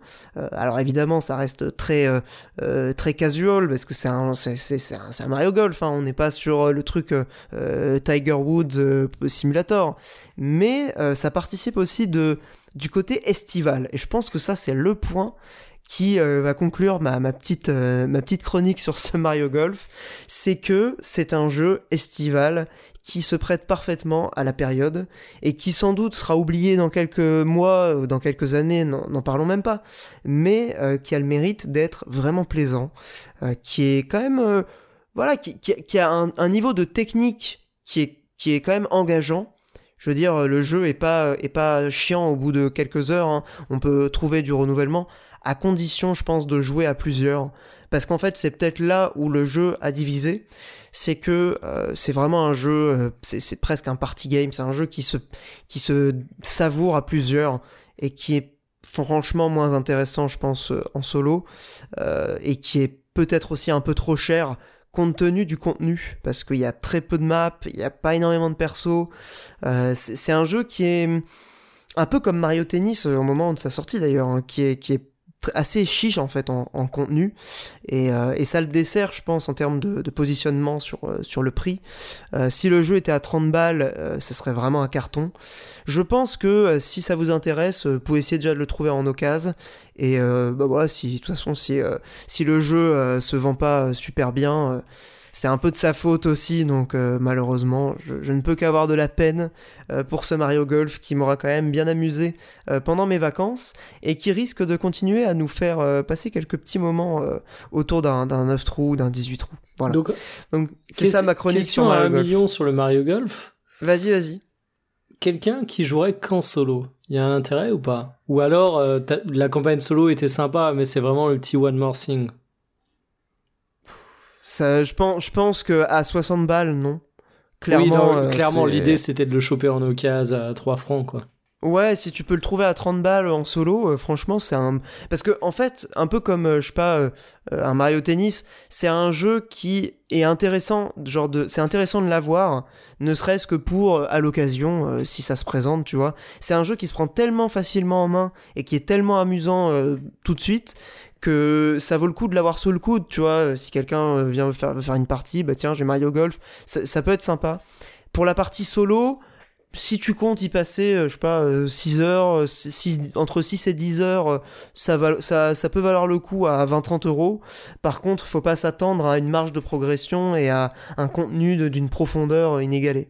Mais je pense qu'en tant que jeu de l'été, il peut faire le taf. Ouais, franchement, c'est un jeu qui est, bah, qui est fun. Genre, c'est vraiment un jeu qui est fun. Après, encore une fois, me demandez pas de comparer avec d'autres jeux de golf. Faudrait peut-être demander à quelqu'un qui s'y connaît un peu. Peut-être Monique euh, s'y connaît plus en, jeu de golf que moi. Mais, euh, mais en tout cas, moi, j'y ai trouvé euh, ce que je venais y chercher. Quoi. Ah non. Je suis pas un expert non plus en jeu de golf, mais j'en ai joué à d'autres. Effectivement, le, le, le truc que je, pour lequel il a été notamment décrié, c'est que tu n'as pas de deuxième jauge quand tu tires. C'est-à-dire que as juste, tu règles juste la puissance et ensuite la direction, c'est un effet qu'il faut mettre. Euh, alors que traditionnellement, entre guillemets, dans, les jeux de golf, euh, tu as une deuxième barre pour euh, gérer l'angle ou alors l'endroit où tu vas taper la balle. là, effectivement, c'est juste une inclinaison du stick de quand tu vas taper, est-ce que tu le mets en bas pour faire une cloche ou Ou sur le côté pour compenser le vent. euh, Alors des- pas tout à fait parce que ça pour le coup c'est un truc que tu débloques, enfin que tu as que tu apprends en faisant le mode solo. Euh, tu peux mettre plusieurs effets dans ta balle, ce qui est absolument pas réaliste du tout évidemment, mais tu peux, euh, mettons, t'as plusieurs obstacles sur ta trajectoire, tu peux utiliser les effets. euh, en fait t'as quatre. Tu peux découper la barre d'effets en quatre et mettre un effet à droite, puis à gauche, puis en haut, puis en bas. Et c'est possible, genre la balle va suivre une trajectoire à droite, puis à gauche, puis en haut, puis en bas. Euh, donc c'est c'est un petit peu moins euh, simpliste, on va dire, au niveau des effets euh, que le jeu te laisse penser au départ. Mais je suis d'accord qu'une barre de précision, ça aurait pu être sympa. Euh, mais euh, possible, pour le coup, j'ai pas ressenti un manque. C'est juste un truc notamment que j'avais vu euh, dans, dans les reproches, hein, euh, notamment. Parce que le jeu s'est fait euh, défoncer. Mais alors, je comprends même pas pourquoi il s'est fait défoncer, quoi. bah, justement, peut-être sur les effets, peut-être que le testeur a pas, a pas dû trop voir ça, je pense. Mais euh, ce que dans le test, justement, il disait que c'était dommage de pas avoir la possibilité de vraiment influer sur la direction de la balle et tout. Ah bah si justement, enfin, il enfin pour le coup je pense que soit il a pas fait le mode solo, euh, soit il a pas lu euh, les, les messages qu'on te, qu'on te, qu'on te donne quand tu fais le mode solo parce que euh, c'est un truc qui est vraiment pas intuitif. Après, j'ai fait, lu ça en diagonale, hein, peut-être que mal Ouais, compris, ouais. mais en gros, dans les reproches, c'était en gros que c'était un peu. Après, voilà, moi je trouve que euh, t'es un peu dur quand tu dis que c'est un jeu qui a pas trop d'intérêt en solo. Moi, j'aime bien les jeux de golf parce que c'est des Ah jeux si très. si si, j'ai dit que ça avait un intérêt mais euh, limité Ouais, mais- quoi. Je veux dire faut pas faut pas y s'attendre à passer 30 heures dessus quoi. Ouais, mais après, voilà, c'est un jeu détente, euh, tu fais un autre truc à côté, euh, voilà. Exactement, mais c'est exactement ça. Et d'ailleurs, en fait, je dis ça a pas d'intérêt en solo, c'est con, parce que quand tu joues à plusieurs, en fait, chacun fait son trou, euh, chacun son tour, et le plaisir, c'est aussi de faire son trou, tu vois. Genre, euh, c'est- clairement un jeu qui peut avoir ce plaisir. Euh, tu fais une et petite aussi partie, une demi-heure, voilà, c'est un jeu détente. Et aussi, excellente feature euh, qu'on retrouve de plus en plus sur Switch, et ça, on aime bien. C'est un jeu que tu peux jouer avec, avec un seul Joy-Con dans une main. Aussi, Ouais, si je me exactement. souviens bien, quand on avait joué. Ouais, ouais, ouais. Et bah c'est très pratique quand t'as des amis ou euh, voilà, comme ça t'as t'as ta clope ou euh, ta petite boisson d'un côté, euh, voilà, très pratique. Et tout à fait. Et alors, non seulement on peut y jouer à une main, mais euh, c'est un jeu qui, demande très peu de boutons en fait. C'est un jeu quasi simpliste, quasi minimaliste. Plus que simpliste parce que c'est un peu péjoratif. C'est presque minimaliste en fait dans les boutons. Et pourtant, il y a, plein de paramètres que tu peux prendre en compte et qui donnent, je trouve, de l'intérêt à chaque partie. Tu peux, euh, quand tu lances un- une session, euh, gérer euh, la quantité de vent que tu vas avoir, machin. Et ça change évidemment à chaque tir, à chaque trou. Mais le truc, c'est que ça va vraiment influencer chaque trou que tu vas faire sur la direction que la balle va prendre, sur s'il y a de la pluie par exemple, la balle va moins rouler. Tu peux faire un effet top spin qui va faire rouler la balle plus, ou un effet backspin qui va la, freiner, ou un super backspin qui va beaucoup la freiner, enfin, ou pas d'effet du tout. Enfin, il y a vraiment quand même beaucoup de paramètres, tout en étant un jeu qui se joue à très peu de boutons. Et ça, c'est vraiment un, point qui est très cool parce que je reviens à euh, mon, e- mon exemple de tout à l'heure. Quand tu joues dans le train et que chacun prend un Joy-Con, bah voilà, c'est très bien. C'est euh, parfait pour euh, ce genre de situation ou quand tu reçois des amis et que t'as as plusieurs Joy-Con sous le coude. Voilà. Donc euh, Joy-Con, j'allais dire euh, Mario Golf, euh, le, le jeu de l'été qui franchement est pas si pourri. Voilà, voilà, Nintendo encore une fois. Je, je propose qu'on passe du coup au, au- au- peut-être au plus gros morceau en termes de, de chronique jeux vidéo. Euh, Mikael, est-ce que tu, tu te sens de nous parler un peu de Ratchet Clank? Ou alors tu veux que je commence? Mais je me dis que comme tu connais bien la série, ça serait peut-être plus logique que tu commences. Euh, ben en fait, je vais commencer avec un truc que j'ai oublié euh, de préciser sur la PS5 et ça va être euh, à la mi-chemin de de mes observations sur la console, des observations sur Ratchet et des observations sur les autres jeux dont je vais parler. C'est le choix des modes de performance, qui est une chose que je connaissais pas du tout sur console étant donné que j'avais juste une PS4 classique et pas une PS4 Pro et euh, que j'avais pas eu l'occasion d'aborder donc sur console. Il se trouve que mon premier jeu sur PlayStation 5 a été Ratchet et Clank, mon second jeu a été Spider-Man euh, Miles Morales, et mon troisième jeu a été Watch Dogs Legion, et euh, justement, j'ai dû attendre Watch Dogs pour voir un intérêt à cette sélection, et à mon avis, t'en verras un, toi, tu pourrais y revenir, mais de, de mode de performance, parce que Ratchet comme Spider-Man, je les ai trouvés impeccables côté fluidité en mode euh, tout graphisme. Et c'est que Watch Dogs que je joue en mode fluidité, Euh, bon, la vanne serait facile à faire sur le fait que c'est un jeu Ubisoft et donc que ça ramouille. C'est aussi un open world qui est assez chargé. Vous allez me dire Spider-Man aussi. Euh, mais du coup, voilà, petite possibilité que j'apprécie euh, désormais sur les consoles parce que Dieu sait que certains open world ramaient du cul sur PS4 et que c'était particulièrement désagréable. Mais je n'ai pu en profiter que sur Watch Dogs. Donc, Ratchet, euh, bah écoute Olbus, je préfère te laisser commencer si ça te dérange pas, parce que je vais, euh, je vais venir après euh, non seulement te répondre, mais enchaîner un peu avec mes observations relatives à mon statut de, grand fan de la série. Ouais, peut-être aussi l'intégration vis-à-vis des autres épisodes, parce que du coup moi j'ai absolument aucun élément de, de comparaison. Euh, honnêtement, j'avais pas du tout prévu de prendre le jeu. Euh, J'introduis quand même sur euh, un point que tu as, mentionné. Euh, sur Ratchet, il y a quand même euh, trois modes de performance, c'est quand même très cool. Et d'ailleurs, c'est la même chose sur Spider-Man Miles Morales, parce qu'en fait, c'est le même studio déjà. Et surtout, il y a deux modes fluidité il y a un mode fluidité qui est de la performance pure où tu vas être euh, sur euh, juste euh, le but c'est de maximiser la résolution et d'avoir 60 fps. Et après t'as un mode où t'as tout graphisme, genre t'as le ray tracing, enfin t'as tous les effets graphiques que t'as sur le mode fidélité, t'as juste une, résolution un petit peu moins bonne, mais t'as le 60 fps. Et ça franchement, pour le coup ça c'est un truc que j'espère voir sur la console et sur la génération en fait qui arrive. Euh, parce que c'est un, un mode que je trouve, enfin, en tout cas, c'est absolument parfait pour un joueur comme moi, qui est très attaché à la fluidité. Euh, le 60 FPS, enfin, c'est vraiment un truc, genre, pour moi, c'est, c'est, vraiment très important. Et en même temps, de pouvoir profiter de, tout, de tous les effets graphiques au maximum, euh, ben, c'est trop cool. Genre, le mode, je sais plus comment ils appellent ça, je crois qu'ils appellent, ils appellent ça performance RT pour performance ray tracing.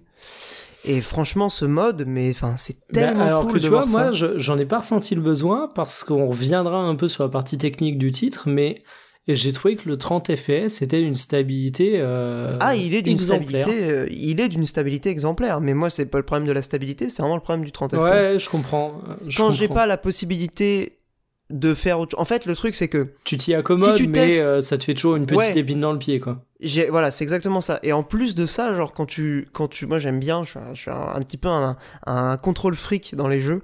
Je passe mon temps dans les menus avant de lancer un jeu. Je regarde toutes les options, je regarde les, les possibilités de customisation et tout qu'il y a dans les options. Et en fait, je teste les modes euh, sur euh, les, les, jeux PS5. Je teste les modes de, de performance. Et en fait, quand tu passes du mode 60 FPS que tu joues 5 minutes et que tu repasses sur le mode fidélité en 30, mais ça te paraît tellement saccadé. Enfin, alors, je pense que tu lances le jeu en fluidité, euh, enfin en fidélité, pardon, et euh, tu touches pas aux options, ça passe très bien. Mais si tu commences à euh, tester la différence entre les deux, tu peux plus revenir sur, enfin en tout cas de mon, sur mon expérience de jeu, j'ai pas réussi à, réessayer le mode 30 fps parce que je trouvais que le mode 60 était tellement agréable mais, euh, mais ça, c'est un autre débat. Bon, pour revenir du coup sur le, sur le jeu, j'avais pas du tout prévu de, le prendre. Euh, je sais même pas ce qui m'a poussé à le prendre. Peut-être le côté, euh, ça fait longtemps que j'ai pas joué à un jeu sur PS5. J'étais beaucoup sur Switch ou sur PC. C'est la grosse exclue. Pour le moment, en, à part Demon Souls, j'ai pas vraiment fait de, de gros jeux exclusifs PS5. Bon, bah, je me suis dit, tiens, ça vaut le coup peut-être de tester. Il avait des super critiques, le jeu avait l'air assez court en plus, donc je m'étais dit, au pire, je le, fais, je le revends très vite, euh, parce que je vais pas y passer 50 euh, heures. Et très agréablement surpris, en fait, euh, à quelques petits détails près, parce que je peux toujours pinailler.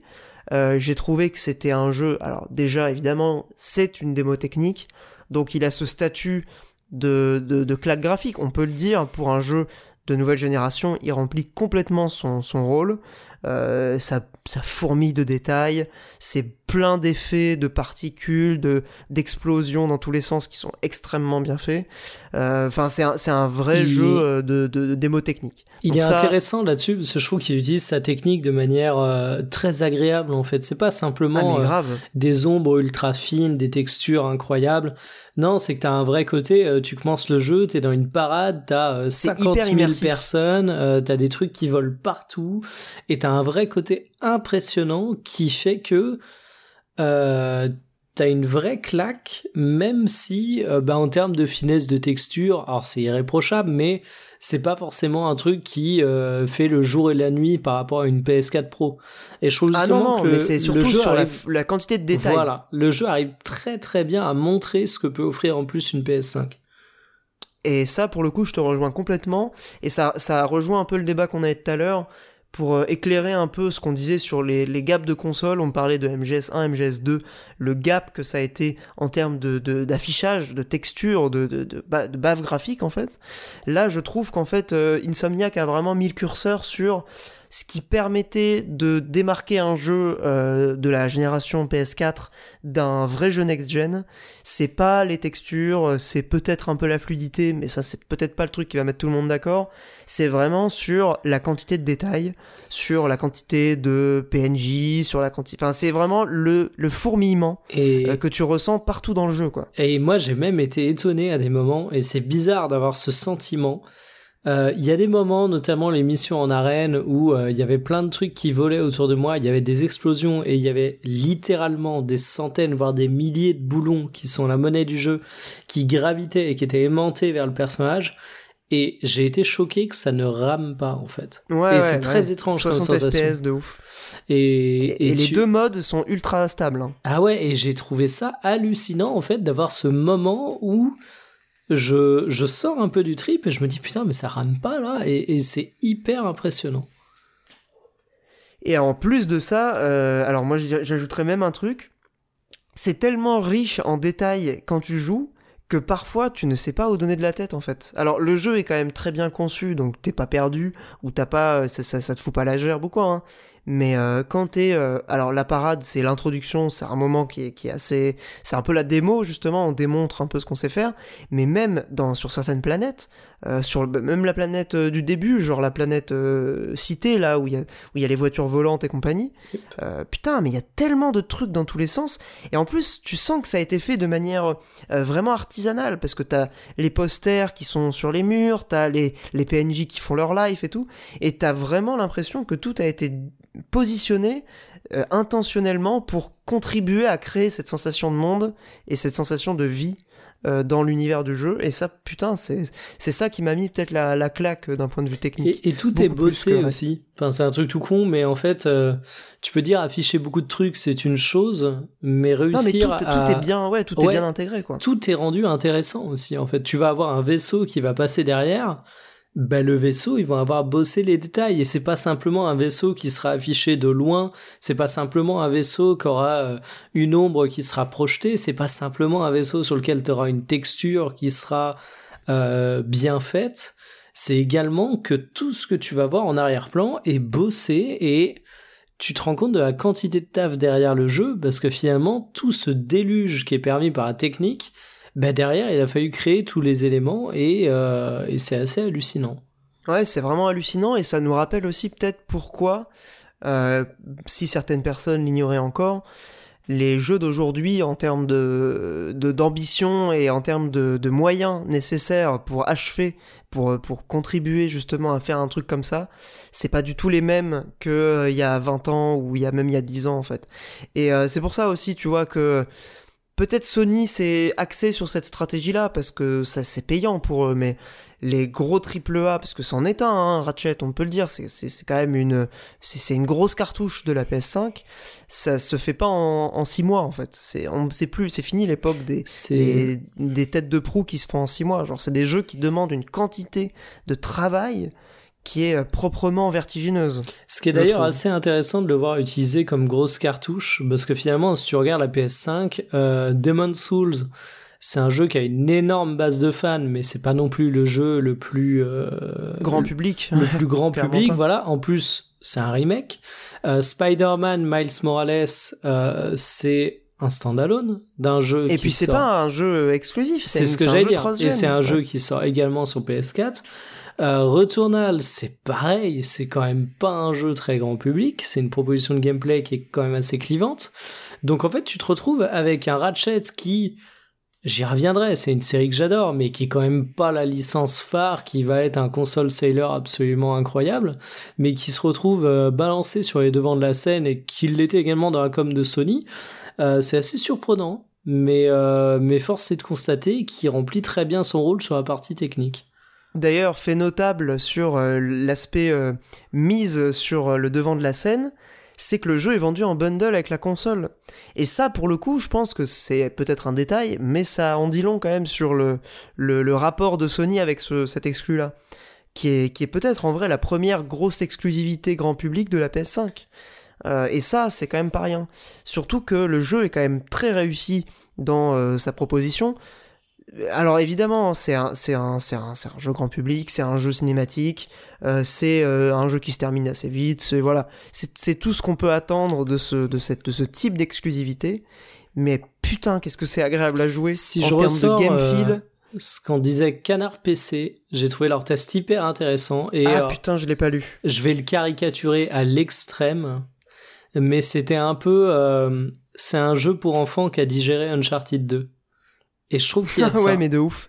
Mais clairement, il y, a tellement, il se passe tellement tout le temps quelque chose, c'est tellement bien rythmé. C'est ouf. Non, mais c'est ouf. Et alors, pour le coup, c'est vraiment pas un jeu que j'avais prévu de prendre. Je rappelle ça parce que le cara design me, me, me plaît pas du tout. Et Carole, pareil, genre on voyait les trailers, on était là, c'est quoi ces gueules, genre c'est quoi ces persos, on dirait des, on dirait des persos de dessin animé euh, Gulli, tu vois. Et en fait, c'est tellement, mais le jeu est tellement agréable manette en main que t'en viens à oublier tout ça en fait. Et j'en suis venu à être pris par le scénar, par le, le, rythme effréné de, de l'aventure, justement parce que je savais que les séquences de gameplay allaient être hyper satisfaisante.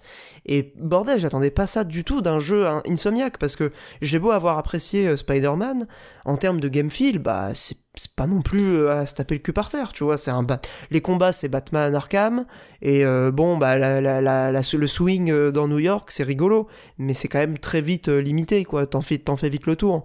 Alors que là j'ai trouvé que le jeu était un régal de sensations euh, de tous les instants. Alors évidemment, il y a la manette, il y a plein de trucs qui participent à cette sensation, mais si tu, si tu réduis vraiment à l'essence de ce que c'est le game feel du jeu, bah putain, c'est un, un, un, putain d'action platformer. Bah vas-y, je vais, je vais dérouler mon petit conducteur, du coup, effectivement. Bah vas-y, vas-y, mais moi j'ai vraiment presque adoré le jeu, quoi. Je m'attendais euh, pas du tout à ça.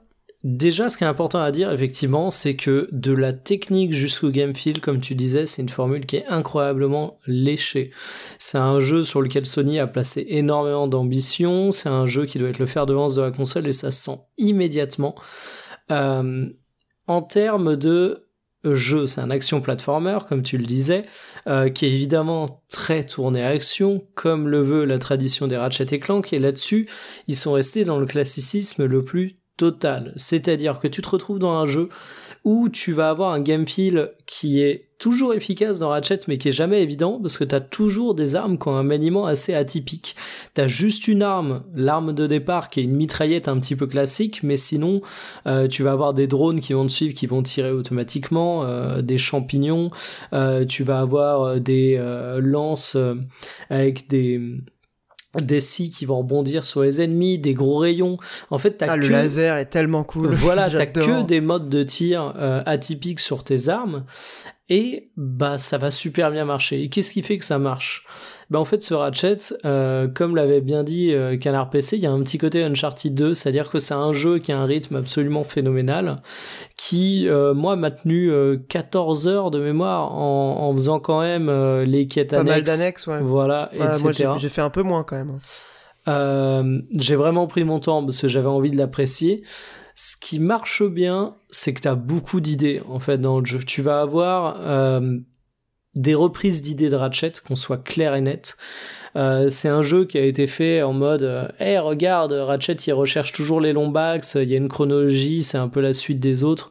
Bon, on va être honnête, euh, côté scénario, on est très très loin de ce que ça pouvait essayer de faire avec Crack in Time qui restait un jeu euh, qui pouvait être accessible pour enfants mais qui avait quelques velléités scénaristiques. Là ah ouais je m'attendais pas du tout à ça de cette série hein. alors euh, ça volait pas ouf de haut hein, mais on va dire qu'il y avait un peu plus. Là tu sens que c'est très euh, strict to the point mais euh, ce que j'ai aimé, bah, c'est le game feel comme tu disais, parce qu'ils reprennent des énigmes que tu avais déjà vues bah, dans Crack in Time avec une mécanique un peu différente. Euh, t'as des phases de course dans le jeu avec euh, tes bots qui te permettent de te propulser. Tellement agréable aussi. Ben voilà, là là. t'as évidemment des phases de plateforme où tu vas devoir euh, être dans des failles dimensionnelles parce qu'ils ont tout leur système de téléportation au cours des combats, mais également de niveau purement plateforme où tu vas être sur euh, bah, des murs sur lesquels tu vas pouvoir courir, il va se falloir sauter au bon moment. T'as également euh, de l'exploration de certaines planètes où il y a des zones ouvertes et en fait, si je fais un peu le le, résumé du jeu, je l'ai trouvé techniquement incroyable, je l'ai trouvé haletant de bout en bout, j'ai trouvé qu'il convenait à tout le monde parce qu'il peut être très easy comme assez compliqué dans les modes de difficulté avancés, il est fidèle à la série avec euh, par exemple la classique arène, le fait qu'on parle de quête de Lambax mais en même temps t'as pas besoin de la connaître, il utilise hyper bien la manette avec euh, les bruits, le tir secondaire où t'appuies une fois, tu vises, t'appuies deux fois, tu tires, enfin t'appuies plus ou moins fort ou alors euh, carrément deux modes de tir différents.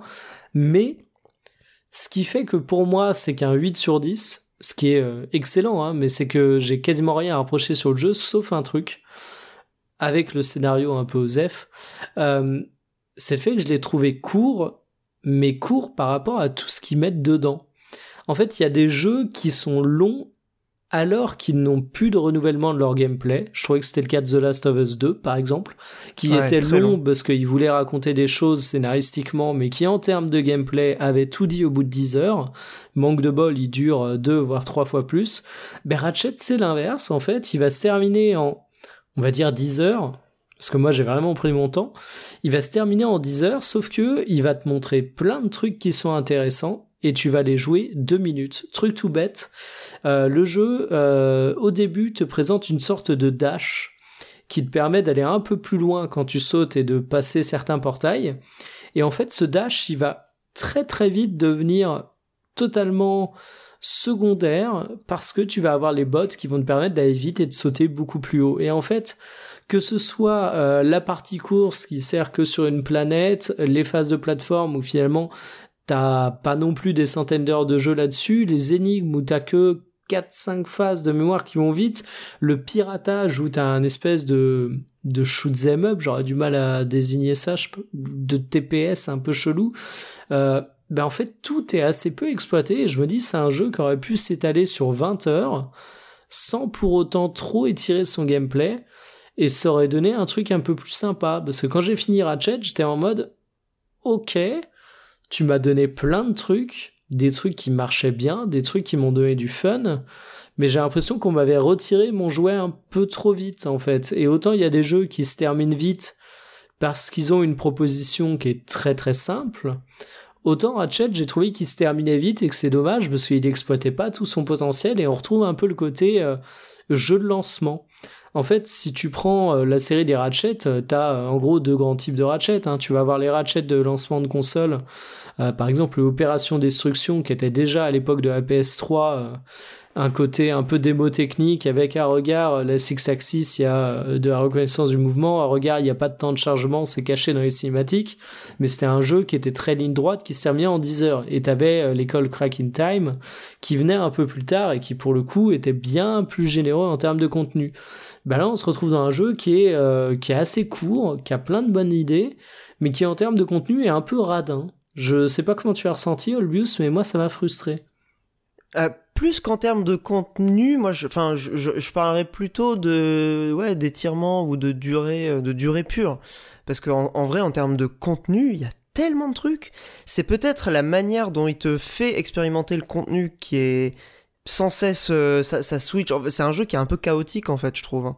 Mais, euh, mais pour le coup, j'aime bien cette école. euh, j'aime, bien cette école qui te laisse même pas le temps de, de, perfectionner la maîtrise d'un, d'un, gameplay et bim tu switches à un autre j'apprécie j'apprécie ça sachant qu'en plus je, je m'y lançais avec en tête un jeu court et du coup ça ouais, allait je comprends. genre, mais, mais tu vois, vois, genre je, les- je- je savais que ça durait 10 heures du coup j'en attendais pas plus Mais tu vois, les phases de course, par exemple, je trouve qu'ils ont fait un truc génial. Le game feel est vraiment top. Et ouais c'est vrai ouais bah, tu vois, un truc tout con. euh, les phases de course, euh, elles servent euh, quasiment que sur une planète, hein, je crois, la grande planète désertique, là, ouverte. ouais Ils ont fait une arène pour les combats. Je me suis dit, mais ça aurait été tellement cool de faire une arène pour les courses. Et ben je suis d'accord Et t'as plein de petits trucs comme ça où tu dis, mais les mecs, ils se sont fait chier à développer des briques de gameplay qui marchent hyper bien. et qu'ils utilisent quasiment pas. Et ça m'a laissé un peu sur ma faim. Alors qu'on soit clair, c'est vraiment un détail et c'est un jeu qui pour moi c'est un petit peu comme à l'époque on pouvait kiffer faire un solo d'un Call of Duty sauf que ça durait 4 heures hein, qu'on se voit moins mais il y a un peu ce côté euh, grosse aventure solo que tu vas plier en deux après-midi, mais qu'est-ce que tu vas kiffer? Parce que c'est un gigantesque bonbon. Ouais, ouais. Donc grande réussite, mais mais il a un peu ce côté jeu de lancement pour moi. Ah, je comprends ce que tu veux dire et j'ai je, envie de dire, j'ai presque ressenti un peu le même truc qu'avec euh, It Takes Two, euh, où pour le coup là, j'attendais rien du tout. Et euh, pareil, c'est un jeu qui change de gameplay tout le temps. Et globalement, alors il y en a certains qui sont un peu moins bons, c'est pas au niveau de Ratchet en termes de game feel, mais qui, qui, voilà, qui te laisse même pas le temps de maîtriser un truc, qu'il passe à un autre, et, et t'as vraiment ce fourmillement qui, euh, euh, perso, me, me, plaît beaucoup, mais, mais je comprends complètement ce que t'as voulu dire, et moi, si, si je devais faire un reproche au jeu, parce que j'aurais, je, je mettrais 8 sur 10 aussi, euh, c'est plutôt, alors le scénar, en vrai, j'ai pas envie de lui reprocher parce que pour le coup, j'ai pas les éléments de comparaison des autres épisodes qui essayaient peut-être de faire des choses euh, que pour le coup, j'attendais pas du tout d'un jeu comme ça.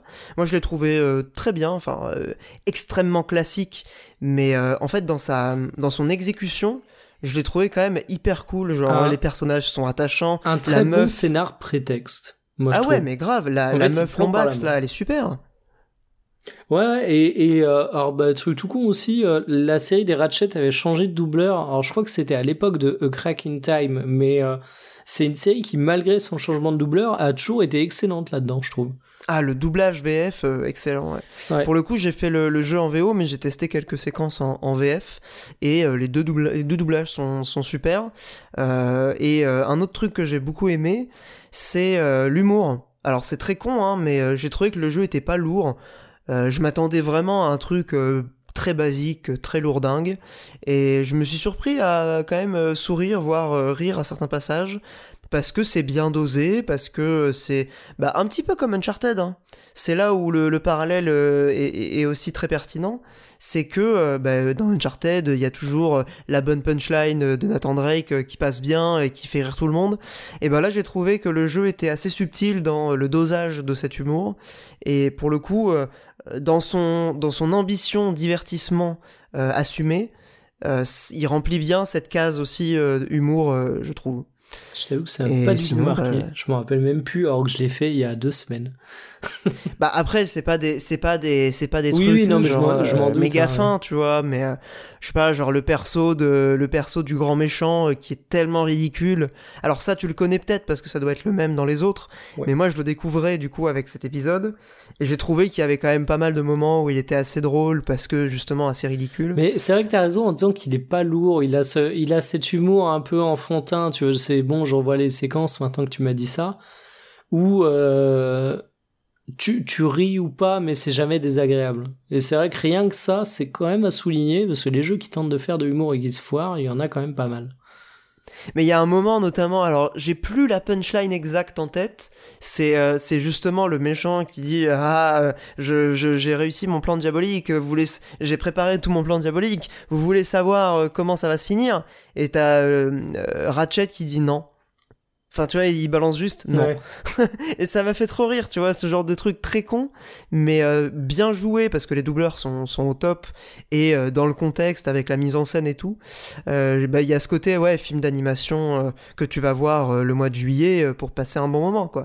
Et, et à ce niveau-là, putain, la, technique est tellement aboutie que t'as vraiment l'impression de te mater par moment un film d'animation que tu, voilà, que irais voir au ciné, quoi. Ça, pour le coup, c'est, ça fait partie aussi du trip et de l'expérience, euh, sans oublier évidemment toute la partie jeu vidéo qui est quand même très réussie. Et je pense que même si Monique serait probablement réfractaire à la partie cara design comme je le suis, euh, je pense que tu pourrais passer un bon moment, euh, Monique, sur ce jeu. Parce que c'est un jeu vidéo qui délaisse pas son héritage et qui vraiment va au bout de son, de son esthétique et de sa proposition de gameplay, quoi. Euh, déjà, moi, le côté Fury, je bloque, hein, ça dégage. Euh, ah non, mais pareil, mais, mais ça passe. Après, l'autre. Ouais, pour moi, ça passe pas, je trouve, hein, ça affreux. Mais euh, après, non, c'est vrai que j'ai vu des vidéos hein, pour le coup. après, les décors sont. Enfin, il y, a une très chouette DA en vrai, c'est vraiment juste je bloque sur la gueule des trucs. Euh, ça m'a fait penser un peu à Wonderful 101, hein, d'ailleurs, euh, l'intro du jeu là dans la ville, euh, en termes de DA. Et euh, non, euh, vraie question, ce que j'ai vu des phases de gameplay, il n'y a pas de roulade dans le jeu? Si, enfin, t'as. j'ai vu un nul? Non, c'est pas une roulade, c'est enfin, une sorte de dash. Ouais, Genre avec le bouton rond, tu peux faire un dash sur le côté.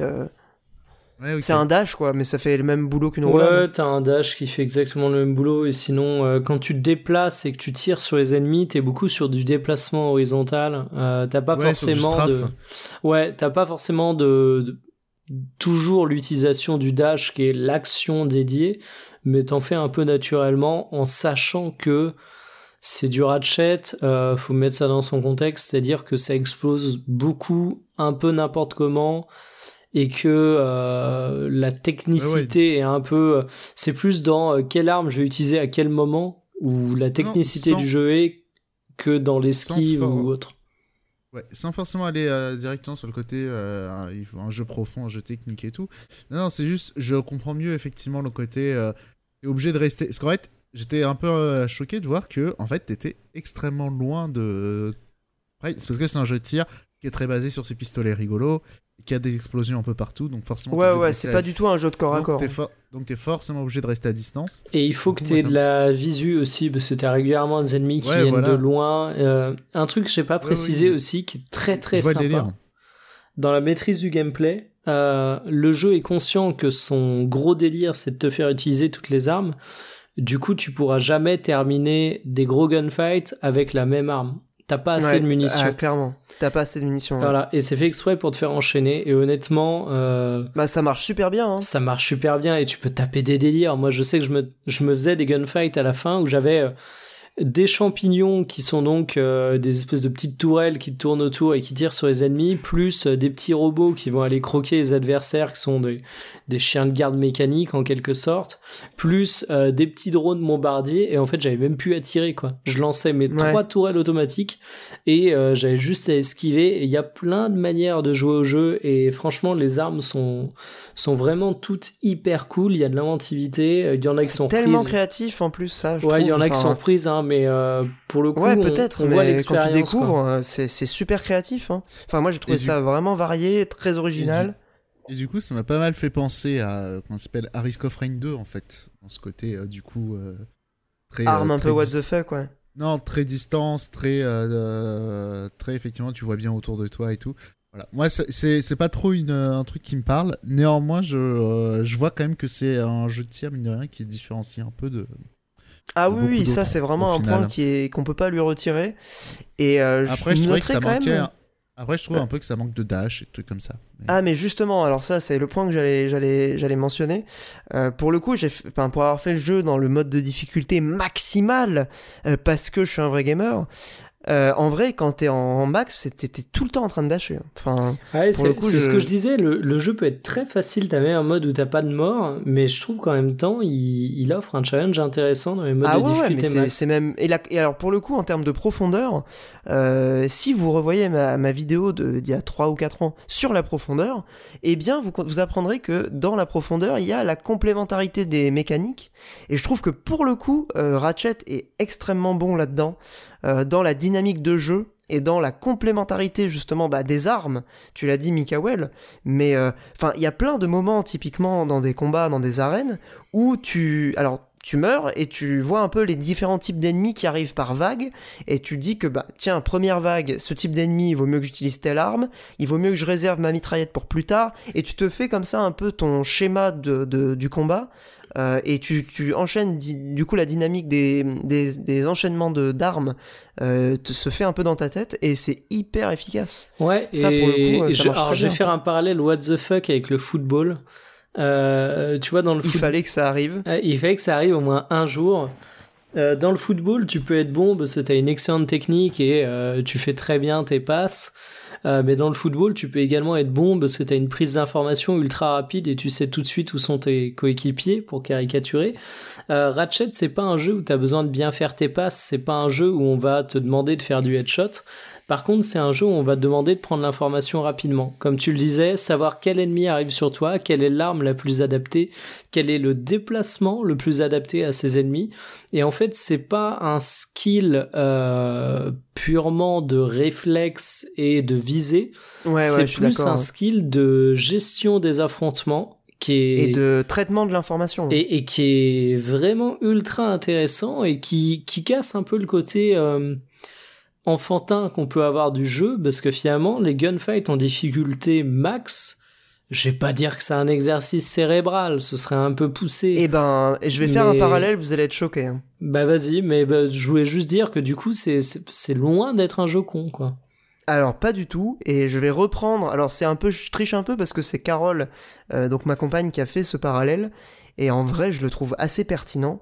Euh, quand quand t'es en difficulté max et que tu fais certaines arènes, t'as un peu l'impression de jouer à Doom Eternal en fait.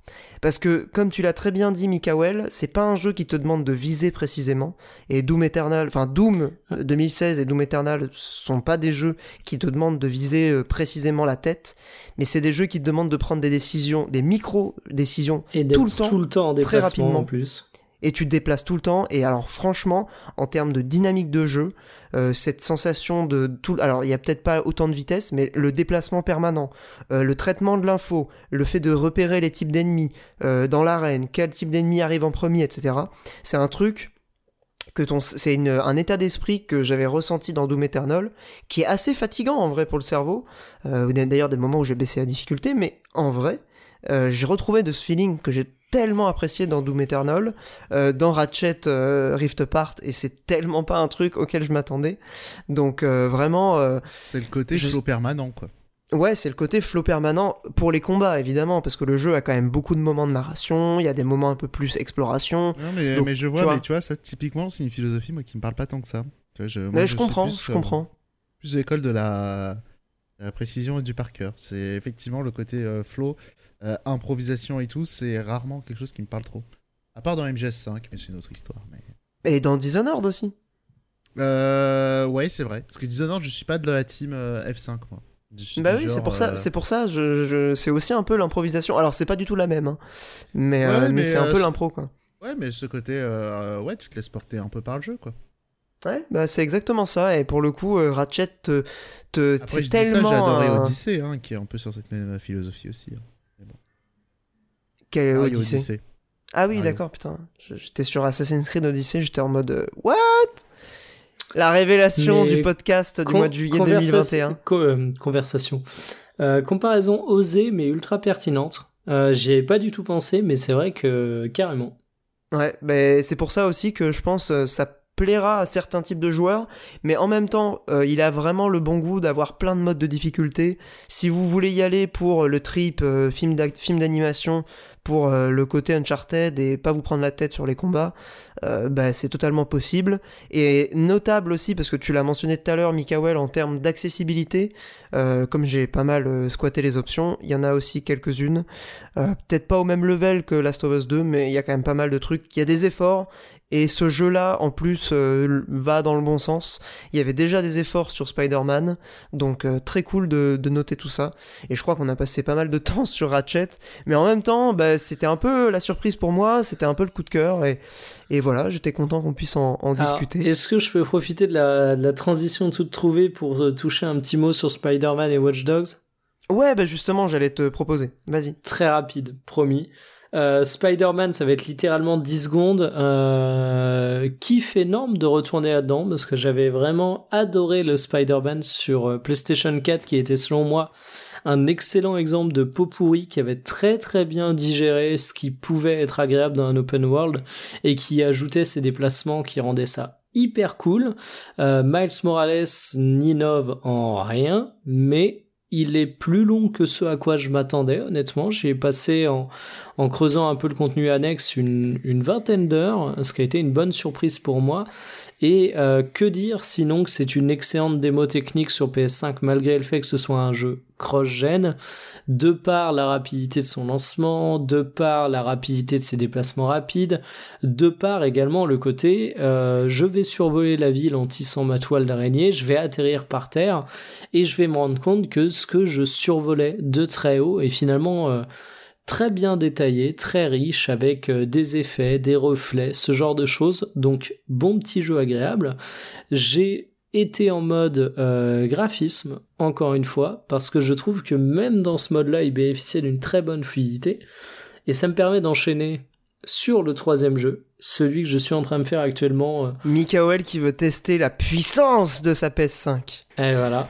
Et eh bah oui, hein. Avec bah t'as raison. En vrai. Avec Watch Dogs Legion, euh, qui pour le coup est lui de son côté un jeu qui dans le mode kéké graphisme euh, n'est pas agréable, euh, n'est pas agréable pas dans le sens où c'est scandaleux, pas dans le sens où il y a des chutes de framerate honteuses. Ça ramouille. J'ai joué 5 heures en mode, euh, en mode graphisme pour test. Je dirais même pas que ça ramouille, mais je dirais que tu sens le jeu console avec ce que ça peut avoir de péjoratif venant d'un PCiste, tu vois. Tu sens le, le petit cap que j'avais pu sentir parfois quand je jouais que sur PC, que je repassais sur un jeu console et que je me disais ah ouais c'est vrai que même le 30 fps parfois il n'est pas d'une stabilité absolue. Du coup je fais en mode performance. Euh, j'aurais pas d'avis sur la technique du jeu, euh, même si on peut dire qu'il est assez joli, mais que c'est pas non plus une claque. Euh, mais par contre, c'est une bonne surprise, parce qu'on va être honnête, Watch Dogs Legion, je l'ai acheté en me disant, ce sera 5. Ce sera un jeu totalement osef. Euh, je l'ai acheté, mais vraiment en mode j'ai ma PS5, j'ai envie de mettre de quoi nourrir mon nouveau jouet. C'est un jeu Ubisoft, ça va me tenir 30 à 50 heures si j'en ai envie. Et ça va être fade, mais en même temps je connais la formule, je sais que je suis plutôt client. Et finalement ça a été une bonne surprise. Alors la grande communication autour de Watch Dogs Legion, euh, c'était évidemment son système de recrutement, qui est effectivement plutôt sympathique, quoique avec des ficelles tellement grosses qu'on pourrait dire que c'est des cordes. Euh, T'as quand même le petit trip d'aller recruter euh, un membre de la police ou euh, des forces d'Albion, la milice locale, et du coup de pouvoir aller dans des environnements avec ton costume un peu à la Hitman sans te faire repérer t'as le trip d'aller euh, recruter un mec sur les chantiers pour aller sur les chantiers interdits, pour avoir son pouvoir spécial qui est euh, d'appeler un drone et qui te permet de voler et donc de rentrer de bien, des manières dans les bâtiments. Et euh, on va rester sur les points positifs, rentrer de bien des manières dans les bâtiments il y a un petit côté Deus Ex. Alors je dis bien un tout petit côté, hein, on se calme tout de suite, mais où tu vas devoir rentrer dans un bâtiment, pirater un serveur, et en fait tu vas avoir le choix. Euh, tu peux passer par les airs, tu peux y aller de manière bourrine, tu peux y aller en piratant les caméras de sécurité, en désactivant les alarmes et en t'infiltrant à la, avec ton perso. Euh, tu peux lancer une petite araignée électronique que tu vas faire diriger entre les différents conduits d'aération et tu vas te rendre à l'objectif avec. Et finalement, t'as pas mal de modes d'approche. J'ai trouvé ça assez intéressant. Ce qui est dommage, c'est que le jeu reprend toujours, toujours, toujours, toujours la même structure de mission. Euh, j'ai eu quelques surprises quand même. Euh, j'ai eu deux surprises qui, selon moi, sont les gros points forts du jeu. Avant de les aborder, je tiens quand même à dire que c'est un jeu qui te noie pas sous le contenu, alors qu'il est riche. Comme quoi, Ubisoft a dû apprendre un peu à gérer le contenu de ses open world, c'est pas plus mal. Mais mes deux grandes surprises, euh, la première, c'est les phases de plateforme. Je parlais justement d'un drone araignée, les arachnobots, et le jeu te propose carrément des vraies phases de plateforme, ce qui m'a énormément étonné. Euh, qui cassent pas trois pattes à un canard, mais qui sont plutôt sympathiques et qui ont le mérite de diversifier le gameplay. Et la deuxième chose que j'ai appréciée et qui donne un peu de matière à ce qu'est un open world Ubisoft à flingue euh, GTA-like, donc honnêtement qui a rien d'original, c'est l'humour. Et j'ai été ultra surpris c'est euh, depuis Portal 2 le premier jeu qui arrive à me faire rire ou au moins à me ah faire sourire. Et je Pourtant, euh, Ubisoft était, était, plutôt connu pour le côté vachement euh, premier degré, tu vois. Eh ben enfin, le premier Watch Dogs, en tout cas, c'était malaisant de premier degré t'avais premier Watch Dogs qui était ultra premier degré et qui était euh, qui était trop dark, infiltration euh, nulle. Tu as le deuxième Watch Dogs qui était totalement second degré, mais qui à mon goût n'était pas drôle pour autant. C'était un gigantesque bac à sable fun, même si je l'ai trouvé assez vite euh, chiant. Et t'as celui-là qui reprend une partie sérieuse pour son scénario, et le scénario est ultra osef. Le doublage est vraiment pas bon, la synchro labiale est pas bonne, les cinématiques sont pas bonnes, donc c'est pas là où tu vas trouver l'humour. C'est dans deux choses. La première, c'est une station de radio qui s'appelle le Cafardeur. Et en fait, t'as une dizaine de petits podcasts euh, qui dénoncent la société de surveillance à Londres et qui a un ton ironique très piquant avec des vannes qui sont vraiment ultra bonnes. Et Ah ça ouais parle Putain, de ça fake news, euh, ça parle de d'espionnage, euh, ça parle de, De société. La société, on vit dans Exactement. Ça société. fait réfléchir. Ça en dit long sur société. Et, et ils se permettent de faire des blagues genre euh, est-ce que le tennis est réel euh, ou alors euh, truc tout con euh, il y a Albion qui est la société de sécurité et euh, à un moment alors ça va pas être du tout drôle quand je le raconte évidemment faut le vivre dans le jeu Euh, oui, j'imagine. et T'as une meuf qui dit, bah, d'après un récent sondage du gouvernement, euh, 98% des Londoniens sont satisfaits. Et t'as la meuf qui répond, non mais c'est c'est complètement impossible. Euh, tu, tu vas mettre les Londoniens face à une eau ultra toxique. T'arriveras même pas à mettre 98% des Londoniens d'accord là-dessus.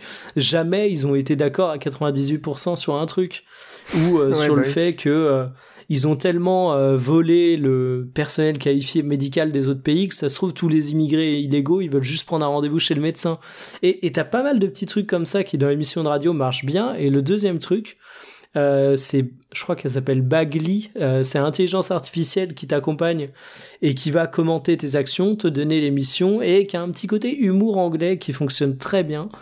À te balancer des pics et avoir ce petit côté euh, condescendant de l'intelligence artificielle ultra développée et quasiment omnisciente qui va te dire euh, parfois des trucs genre c'est bien esclave tu vois mais tourné beaucoup plus finement et c'est très étrange d'avoir des dialogues et des répliques qui parfois sont à souligner en termes de finesse d'écriture dans un open world Ubisoft qui s'appelle Watch Dogs. Je m'y attendais pas du tout. Et ça a été à très Ouais, bonne c'est surprise. assez surprenant, effectivement. Voilà. Alors sinon sur le jeu, hein, j'ai dit c'était très classique. Euh, Il y a beaucoup de suppressions par rapport à Watch Dogs 2. On me l'a fait remonter sur Twitter euh, sur des euh, features de piratage et des côtés un peu plus fun dû au fait que le jeu se prend plus au sérieux. Donc il y a un petit recul là-dessus. Moi, ce qui m'a surtout gonflé et ce qui fait surtout que c'est pas un grand jeu, parce qu'on va être honnête, je vais lui coller un set généreux grâce à l'humour parce que c'est tellement rare les jeux drôles que pour moi ça vaut bien un point bonus, mais en vrai ça vaut 5-6. Euh, les missions principales, j'ai exactement le même reproche que je pouvais faire à Assassin's Creed 4 Black Flag pour ses missions au sol. C'est que j'ai l'impression qu'en fait toutes les missions sont des missions secondaires. Que ça aurait pu être des trucs euh, créés en 2-2 par euh, mois avec un mode éditeur de missions à l'arrache, tellement elles sont génériques, tellement tu te retrouves toujours à infiltrer le même immeuble, avec les mêmes gardes, avec les mêmes boucles de gameplay qui se répètent, et t'as beau avoir euh, bah, des phases de conduite, t'as beau avoir un peu de plateforme qui a été introduit, t'as beau avoir le piratage qui doit ajouter à l'infiltration, t'as beau avoir une diversité des approches qui est théoriquement permise, bah, au final tu te retrouves toujours à infiltrer une zone et à t'y prendre de deux ou trois manières différentes, mais t'as aucune mission qui a une ambition démesurée. Dans les quêtes principales, t'as pas ces petits moments où tu dis c'est une mission quête principale, ils ont des idées, ils sont inspirés, ils proposent des choses intéressantes. C'est très haut tiède et c'est comme si t'avais pour l'aventure principale une succession de grosses quêtes secondaires. Donc évidemment, euh, Watch Dogs Legion c'est pas le jeu de l'année, mais bah pour tuer le temps, pourquoi pas Et je le redis, note spéciale à humour parce que c'est c'est fabuleux quoi. Mais Réussir ça à me donne faire bien envie d'aller écouter. euh, euh, tu peux nous rappeler le nom du podcast qu'il y a dans le jeu? Alors, je crois que c'est le cafardeur. Faudrait que je Le vérifie. cafardeur. Eh ben, je note parce que je vais aller écouter ça Alors, sur YouTube. mention spéciale à une blague sur euh, les chats à Roland Garros, Euh, mais euh, c'est pour dire ils font des blagues ultra perchées à des moments. Ah ouais, Mais- ça a l'air pas mal du tout. hein. mais ça fonctionne très très bien et surtout à la limite tu vas l'écouter comme ça euh, il y aura un petit côté décevant mais dis-toi que tu l'entends dans les radios du jeu. Donc tu vois quand t'es en voiture etc comme dans les GTA sauf que là c'est tout doublé en français ça s'écoute super bien durant tes trajets et euh, bah la sauce prend plutôt bien là-dessus Ouais, bah écoute, euh, ça m'a ça m'a intrigué. euh, J'ai réécouté le, le cafardeur avec plaisir et je pense que je pense que je vais bien rigoler. Je crois que c'est ça. hein. Ouais, j'ai trouvé euh, j'ai trouvé de toute façon des pas mal de vidéos là déjà en tapant euh, en tapant sur euh, Google. Donc euh, voilà. Bah merci euh, Mikael et puis je pense que après euh, toutes ces magnifiques chroniques et euh, bah, quand même pas mal de, de débats et de discussions très animés, euh, il est temps de passer tranquillement mais sûrement à la partie hors jeu de l'émission, la partie où on va vous faire des recommandations culturelles en dehors du jeu vidéo, parce qu'il n'y a pas que le jeu vidéo dans la vie, et ce sera donc juste après la petite musique.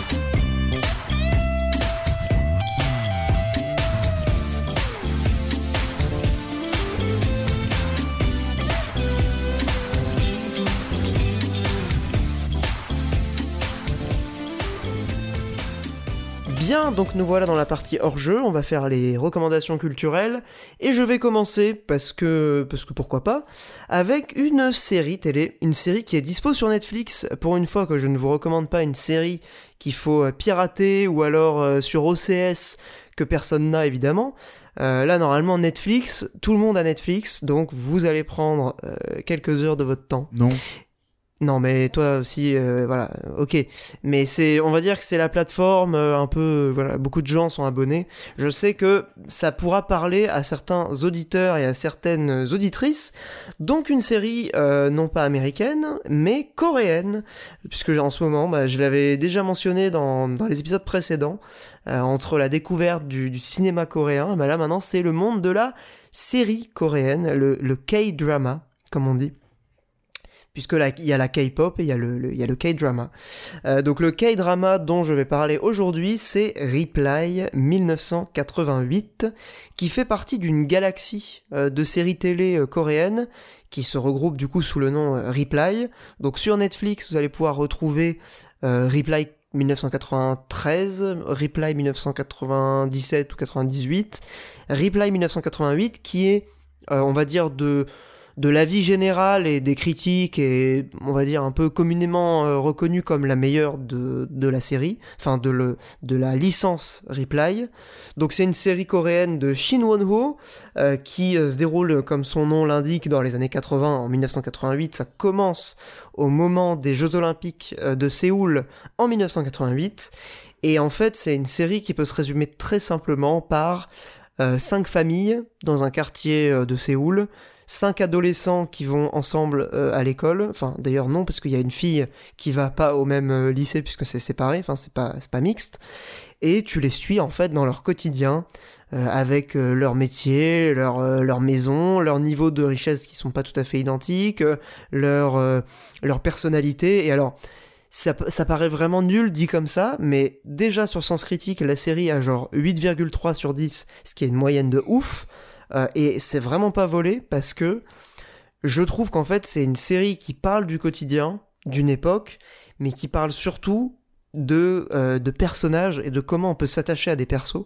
Euh, c'est presque un exemple, je pense, de narration et d'écriture en fait en termes de série. parce que c'est genre franchement une des séries où tu t'attaches le plus vite aux personnages. Ils sont tellement crédibles dans leur, dans leur vie, en fait, dans leur quotidien. Euh, c'est peut-être aussi un point faible de la série pour certaines personnes parce que du coup il va pas se passer des trucs de ouf genre il va pas y avoir des il va pas y avoir une quête euh, il va pas y avoir un événement euh, traumatisant toutes les toutes les 15 minutes mais c'est pour moi ce qui fait vraiment la force du truc en fait. C'est c'est la simplicité des situations, c'est l'humour aussi qui se dégage de, de, la vie en fait. parce que c'est enfin c'est des situations de vie qui sont très simples, mais qui systématiquement sont filmées ou tournées ou écrites de manière assez amusante. la série est très marrante d'ailleurs. Il y a un truc qui est assez extraordinaire et qui est quand même assez notable. Euh, dans les séries américaines de type euh, sitcom, il y a les rires enregistrés, c'est un truc que tout le monde connaît, genre euh, dans Friends, machin, il y a les rires enregistrés, c'est connu, c'est, ça fait partie du folklore. Et ben là, dans cette série, quand il y a un moment un peu, on va dire, marrant, humoristique, mais souvent un peu honteux pour un personnage, mais du coup qui en devient rigolo, il y a littéralement un bruit de chèvre qui fait Et c'est récurrent, genre ça revient. Pour ça, je veux voir ce truc. Quoi. Ça revient, genre toutes les 5 minutes, c'est récurrent. C'est comme le rire enregistré dans les sitcoms américaines. Là, c'est un bruit de chèvre. Genre c'est juste complètement lunaire. Euh, ça fait partie aussi du trip. Hein. Au départ, j'étais complètement halluciné, je trouvais ça absolument hilarant. Et en fait, au fur et à mesure, quand tu comprends le pattern, tu te dis ah ouais, mais finalement c'est pas si con, genre ça a du sens de faire ça. Euh, ça, ça démarque aussi peut-être de, ce qu'on a l'habitude de voir, sans pour autant que ce soit trop éloigné. Euh, on peut vachement s'identifier en fait, je trouve, au, personnage. Pour le coup, la, la série est un peu dans les marqueurs culturels coréens, donc c'est cool parce qu'on découvre des trucs mais c'est pas non plus euh, genre on n'a pas l'impression de débarquer euh, dans un truc qui a rien à voir avec notre mode de vie ou notre culture ou quoi que ce soit et d'être un peu un peu perdu euh, ou d'être complètement en découverte en fait on se raccroche quand même assez vite parce que bon bah, la société coréenne en tout cas en Corée du Sud c'est une société capitaliste productiviste industrielle comme la nôtre donc il y a quand même pas mal de similitudes et du coup en fait on se raccroche très vite je, je, je pas du tout de jugement politique ou quoi là-dessus. Hein. C'est juste, en gros, c'est, on a plein de points de repère et de points d'ancrage aussi dans la série. Du coup, c'est très vite, euh, on est très vite dedans sans qu'il y ait de problème, on va dire, de compréhension euh, ou de décalage culturel. Euh, ce qui peut être le cas parfois dans, dans, certains films ou, certaines séries de, asiatiques, mais pour le coup là, pas du tout de souci. bah voilà, je, c'est alors petit truc à savoir et après je conclus. Contrairement aux sitcoms américaines, là en fait c'est des épisodes assez longs qui font une heure et demie. Donc euh, genre euh, bah, un épisode c'est un film quoi. Donc vraiment genre c'est pas un truc que tu picores. Euh, tu peux le picorer d'ailleurs c'est vraiment pour le coup une série que je conseille de mater sur Netflix parce que bah, Netflix, vous savez, il y a euh, la mémoire du moment où on s'est arrêté. Donc si tu fais une pause, tu reviens pile poil à l'endroit où tu t'es arrêté, c'est hyper pratique, sachant que ça peut très bien se picorer euh, par petites sessions, ou ça peut se mater par euh, épisode complet, parce que les épisodes ont une progression. Il y a quand même, on va dire, chaque épisode a un peu son, sa mini-quête interne, mais c'est quand même très récurrent et tu peux pas commencer par l'épisode 4. Donc voilà, Reply 88, euh, énorme coup de cœur euh, série, et pour le coup ça passe aussi bien le temps que euh, certaines grandes œuvres du médium que j'ai découvert du coup ces dernières années. Donc gros kiff, Reply 1988, à découvrir sur Netflix. Voilà.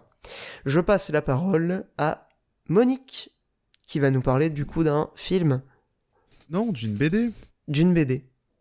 Une BD de euh, Jean-Louis Tripp. Euh, je sais pas trop quoi euh, recommander de... de... Voilà. Mais du coup, en baladant l'autre jour à Auchan, j'ai vu une BD avec la tête de ce bon vieux Christophe Ondelat.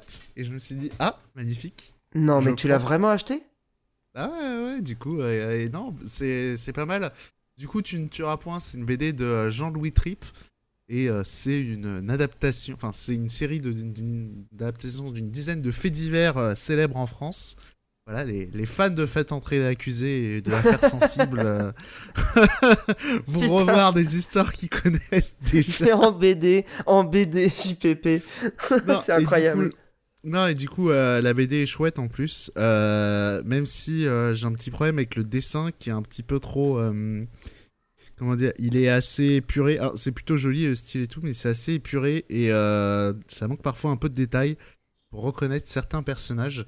Et puis euh, voilà, les, les, faits divers sont, sont, intéressants. À la fin, il y a toujours le petit, un petit paragraphe, euh, je crois, qui est de Christophe Ondelat à chaque fois, qui remet un peu les choses en perspective. L'analyse Voilà, de et- Christophe Ondelat. C'est très sommaire, mais tu vois, par exemple, il y a un fait divers de. euh, comment ça s'appelle D'un jeune. euh, comment ça s'appelle Dealer jeune, euh, Ouais, en plus. Mais voilà, un peu, un peu bon à rien, euh, comme ça, dans la campagne, qui a été tué par un ancien commissaire de police. Et, euh, et voilà, et à la fin, euh, voilà, Ondelat. Je spoil pas trop, tu vois. Mais euh, voilà, après Ondelat fait le petit commentaire du genre Ah, voilà, euh, les gens sont pas jugés peut-être à la. en ils sont peut-être encore un peu jugés à leur tête ou à leur passif en fonction de qui c'est. Voilà, parce que le, le commissaire de l'ancien commissaire de police qui a fait le meurtre a été euh, assez. euh, ouais, disons que la justice a été assez tranquille. euh, avec été lui, laxiste. Voilà. La justice Voilà. laxiste, ça suffit. Voilà, exactement. Et euh, non, du coup, il y a un éventail assez large, tu vois, ils sont pas non plus... euh, Voilà, ça tient à chaque fois sur 10-20 pages euh, maximum, tu vois, c'est... il les expédie assez vite. Et, et non, voilà, c'est chouette. Voilà, c'est l'été, je propose un petit truc léger. c'est voilà. pas des trucs trop sordides, juste parce qu'il y a quand même des trucs Non, très sordides pas- dans, cer- dans certaines histoires de Faites entrer l'accusé. hein. Non, là, il y en a pas des, des folles... Enfin, des... Des histoires euh, de... Non, non, non, il y a pas... Vraiment dégueulasse et euh, tout, ça va? Non, non, non, non, du tout. Non, non, là, ça reste un peu mystère euh, et tout. euh. D'accord. Non, il y a- il y, a des histoires folles, euh, effectivement. celle d'un mec qui a fait une, une arnaque à l'assurance en, avec, en se faisant passer pour mort. Du coup, il avait tué un gars qu'il avait fait passer pour lui. Il avait fait de Oh, la chirurgie putain. esthétique pour, pour se refaire un nom et tout. Ah non, non, Oh non, incroyable. Mais j'ai tellement envie de le lire, bah, tu, tu me le prêteras parce que ça m'intéresse de ouf. Il y a ça, je vais l'acheter. Après, après j'avoue, euh, moi, il y avait un peu le côté de genre, ah, je la connais déjà celle-là. ouais, mais toi, t'es tellement un nerd de, de Faites entrer l'accusé que Mais non, après, c'est vrai qu'il y, avait, il y a une histoire un peu maboule, euh, ouais, qui est euh, vite fait sordide euh, à la fin aussi, qui se passe dans les années euh, 50, où effectivement, c'est Resident Evil 8, quoi. C'est c'est- c'est vraiment une partie de la France qui. Euh, C'était les années 60, tu vois, genre quand les gens commencent à avoir l'électricité chez eux, et là, paumés dans les Pyrénées, euh, t'as une histoire vraiment de. Tu sais, ça peut se passer en voilà. 2021. Il y a des gens qui commencent tout juste à avoir l'électricité là-bas. dans Euh, les Pyrénées, ouais. mais j'y suis allé la semaine dernière. Ah non, mais là, c'est vraiment un endroit vraiment euh, reculé du monde, euh, en dehors de la République. Ah oui, d'accord. Non, mais Les territoires que- perdus de la République. C'est ça des qu'on croit, tu vois. Ah, C'est con, mais il y a des histoires en campagne il y a quelques dizaines d'années. euh, quand il y avait un meurtre, t'appelais le médecin du village, tu vois. Ah putain, ouais. Et c'est du coup, c'est quoi l'histoire? Raconte. Mais il y a plusieurs histoires en fait. C'est une. euh, Non, mais cette histoire de, de, de trucs dans les Pyrénées, là, ça m'intrigue de ouf. J'avoue. Euh, bah en gros, c'est euh, il y, a un- il y a un bourré qui arrive euh, dans l'équivalent d'un commissariat d'un village aux alentours et euh, euh, ils comprennent rien à ce qu'il raconte, ce qu'il parle un, un patois un peu euh, mi-pyrénéen, mi- mi-français et le mec est complètement torché. Donc euh, les policiers ils vont voir qu'est-ce qu'il essaie de lui dire. Ils arrivent chez des gens, ils, ils retrouvent du sang partout dans la baraque.